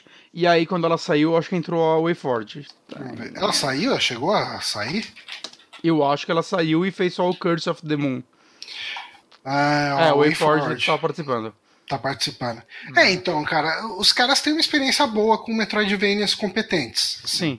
E o Iga, assim, uma coisa que me faz botar fé nesse jogo é que muita gente tá falando, ah, vai ser Mighty Number 9 de novo. Cara, o Iga tá em cima da produção, pelos vídeos que a gente vê, né, e detalhes que eu recebo, né, eu financei ele no Kickstarter, eu recebo e-mails falando de atualizações direto dele, e o Iga parece estar re- a- participando ativamente do projeto, ele tá em cima do projeto, né, diferente do... O que é importante, né, cara? Que tipo, é. é. importante ter um cara de visão ali em. Não, e, e a gente, saca, o que animou nesse jogo é que o Iga, que tomou conta de Castlevania durante anos e fez ótimos jogos, ele que, tipo, pegou e falou, me financiem que eu quero fazer um Castlevania com outro nome. Uhum. A gente quer que ele faça um Castlevania com outro nome, não outra pessoa, que se for pra jogar Castlevania Ah, de sim, outra sim. pessoa, a gente tem milhares de jogos que simulam Castlevania hoje em dia aí. Ano passado Uhum. saiu três no mesmo mês. Saca? Então eu, eu acho que é importante sim ele estar em cima do projeto e botar o nome dele em cima e se falhar ele aceitar a culpa também.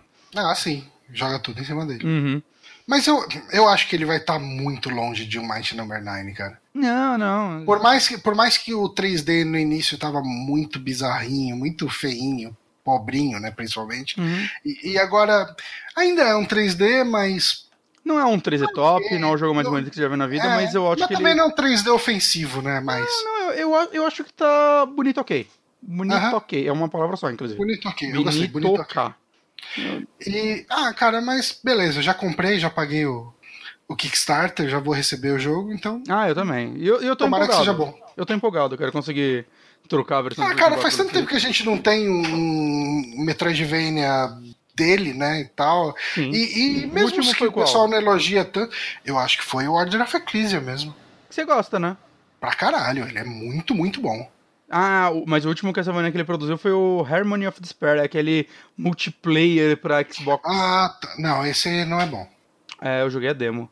É estranho. Eu, eu comprei ele porque eu tava muito afim de um Castlevania. E eu ia jogar online com pessoas, e como eu não era bom, as pessoas me xingavam. Eu não tive uma boa experiência com esse jogo, não. Você não gosta quando te xingam? Ah, eu, convivo bem com isso, mas não gostava. O jogo é ruim, vai. Vamos... Qual é esse Adventure Rebirth? Teve ele antes também. Do, é do WiiWare. Ele é o remake, acho que do, do de algum de Game Boy. Ver, Adventure Rebirth. Imagens. Ah, ele parece realmente um remakezinho. Que bonitinho, né? Uma pixel art bem bonita. Deixa eu ver. É, eu acho que ele é o remake de algum do Game Boy ou do É, Nintendo. tem um Castlevania Adventure, né? É, tem. Ah, mas tá bem bonito. É, Scott School, release do 9, War. É, Não dá mais pra comprar ele, então ele se perdeu. É baseado no jogo de 89 de Game Boy. É. E aí, tá aí, ó. Que vai vir naquela coletânea, né? Eu acho. Eu acho que Ou vai, não? o, o 1 e o 2. Ok. Ou só o 2. É. Podiam Mas colocar enfim, esse gente. também, né? Porque ele se perdeu pelo não. mundo. Era bem melhor do que colocar o de Game Boy. Bota os Porque o de Game dois. Boy o pessoal vai abrir, vai olhar um e falar, tem- "É, Cada um tem 30 megas, pelo amor de Deus, cara. 30 mega, 30 mega você tá exagerando pra caralho, né? Um jogo de, de Game Boy tem 500k. Caralho, é verdade. Não é porque 500k, os jogos, é- 500k eu tô exagerando também, velho. os jogos do WiiWare, lembra que no começo eles não podiam passar de pouquíssimos 50 megas? mega, né? 50? Porque né, não Eu lembro que deu até rolo, porque o Super Meat Boy era pra ter sido lançado ah, no, no WiiWare, né? E daí ele passava, acho que ele chegava a 100 mega, e daí acabaram não conseguindo lançar, foi uma merda. Mas é isso. Nós, você tá empolgado com esse jogo, então? O... Ah, empo- empolgado com algum receio. Eu tô. Eu quero muito que ele seja bom. É, é. Não, mas eu, Eu, eu tô com receio por causa da questão das metas que ele bateu. eu não acho que ele vai ser melhor que Hollow Knight, eu não acho que ele vai ser um dos melhores Metroidvanias da atualidade, mas eu acho que ele vai ser um jogo bom. Só isso. É, eu acho que ele vai ser um jogo Eu, bom. eu acho que ele vai ser isso, mas eu tô com medo. Verdade, ter, as músicas vão ser boas. Que é a compositora né, do Symphony of the Night, não é? Oi? Não é a compositora do Symphony, Symphony of the Night que, tá- que eles conseguiram? Ah, não lembro, mas é possível. Eu acho que é ela. que ele bateu. Se for, já, já pelo menos a música vai ser boa. É, a música dos trailers tá boa. Tá, tá boa sim. Mas é isso, gente. Ah, esse foi um podcast feito quase que no improviso, mas a gente conseguiu enrolar aqui por duas horas. Eu fiquei com medo, a Que gente é conseguiu gravar 40 minutos. E aí, tipo, Algumas pessoas até acompanharam a gente ao vivo. Então, obrigado, Nego Neco. Obrigado, Patachu. Obrigado, Raptor Hawk. Tá aí você queria ler começo. comentários, por favor, não deixar você esquecer. Ô, Vamos rapaz, ainda bem que eu tenho você pra não me deixar esquecer. Caralho, primeira coisa que eu fiz certo na minha vida. Mas vamos lá. É importante, essa semana eu comecei a jogar Lorelai, que devemos conversar na- no podcast semana que vem, que vai ser o de indicações. Mas eu subi um videozinho no nosso canal lá no YouTube jogando o primeiro capítulo dele. Que jogo foda. É, eu fiz uma live. Bem legal, bem legal. foda. Falaremos dele semana que vem. Mas a gente teve um comentário lá do Zé Ninguém, onde ele falou: Rapaz, eu não fazia ideia que isso ia ser lançado agora. Até eh, vi a gameplay por curiosidade, mas agora o dinheiro entrando, eu vou comprar e jogar essa maravilha de jogo. Eh, eu não sei se cabe muito streamar esse jogo, mas um cast como o lendário cast do The Cat Lady. Ah, tá. Peraí. É. Mas num cast como o lendário cast do The Cat Lady, meu Deus, isso seria muito bom. Ah, eu tive a impressão de que ele tava pedindo o cast de Cat Lady. Eita, Mas eu ele não, o de ele- Cat Lady. Ele ouviu de Cat Lady. Foram ele tá três pedindo- horas de gravação. Peraí, vamos ver. Claro que existe a questão de tempo disponível e até mesmo dispo- disponibilidade de pessoas. Mas existe alguma possibilidade disso? Eu acho que ele e o da série Black Hole são os casts mais memoráveis pra mim. Caralho, eu li muito que nem minha bunda essa, essa mensagem. É, é, Eu li isso. Eu li no Alt-Tab no meio do serviço, então desculpa. Uhum. Mas eu achei que ele estava pedindo para colocar esse podcast no ar. E então fica a dica. A gente fez um podcast na época sobre Cat Lady. A gente fez um podcast de três horas. Fui eu, você, a Valéria. Teve mais alguém? Danilo. Danilo? É, eu tava vendo se Danilo tinha participado, não. Uhum. E foi bem legal, a gente esmiuçou cada capítulo e tal. Aí ele pergunta sobre a possibilidade de fazer uma coisa parecida para Lorelai. E eu acho muito difícil, muito difícil. Mas eu tava conversando com o Bonatti sobre a possibilidade da gente fazer de repente um vídeo a quatro mãos, ah, mais ou menos como a gente fez o vídeo do Drácula Sim. é, tentar escrever um roteiro junto e falar sobre a trilogia, né? Devil Went Through Here, né? Sim, Diabo agora que finalizou a trilogia, né? Dá pra dizer. É. Eu não sei o final ainda do Lorelai, mas eu imagino que ele finalizou Uhum. aí. Então eu acho que daria pra fazer um vídeo bem legal, viu? Daria, eu joguei recentemente o, o Cat? Downfall. Ah, o Downfall? Você jogou? É, eu, eu joguei a versão original, Ah, mas sim. a história é a mesma. não- Uhum. É, então, eu inclusive eu tenho o gameplay dele inteiro capturado pra gente usar de fonte no vídeo. Boa. É, tô jogando o Lorelai capturando.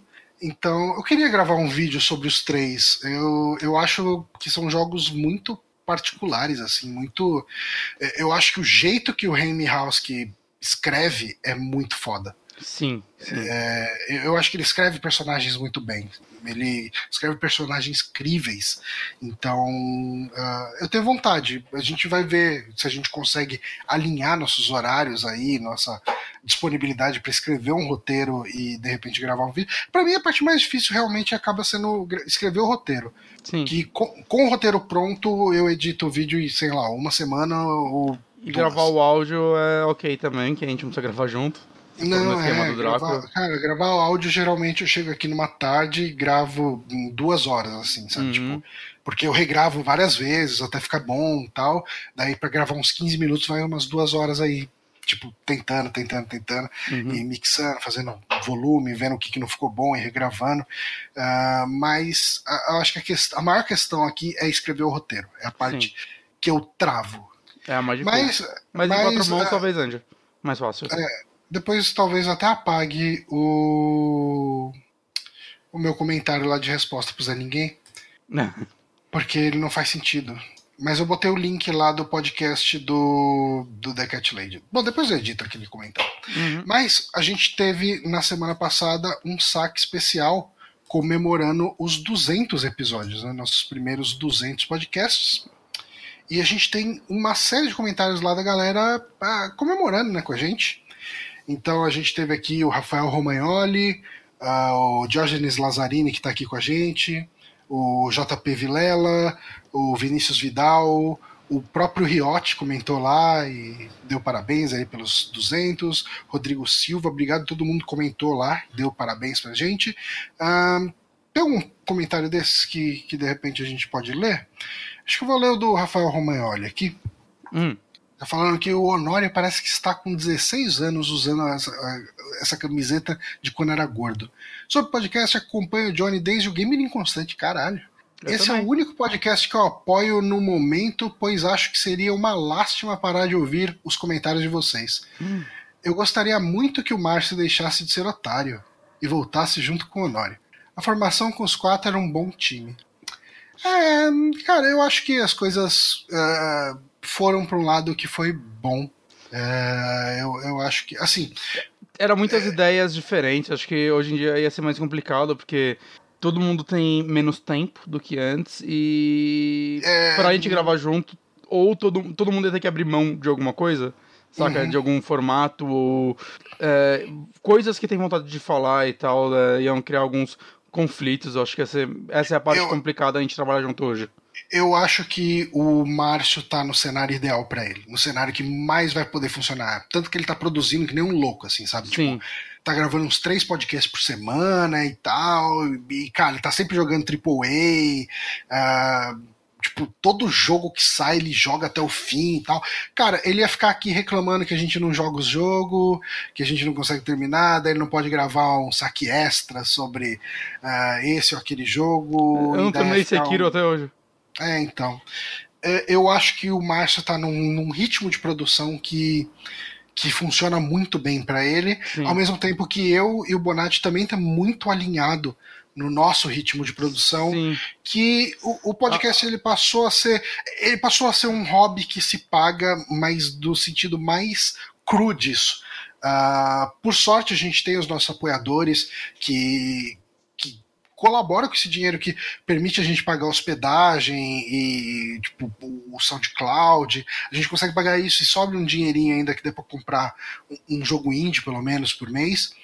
E com isso a gente consegue produzir um conteúdo também no nosso ritmo. Uhum. Ah, e, e eu acho que assim, toda quinta-feira, impreterivelmente, a gente tá aqui, sabe?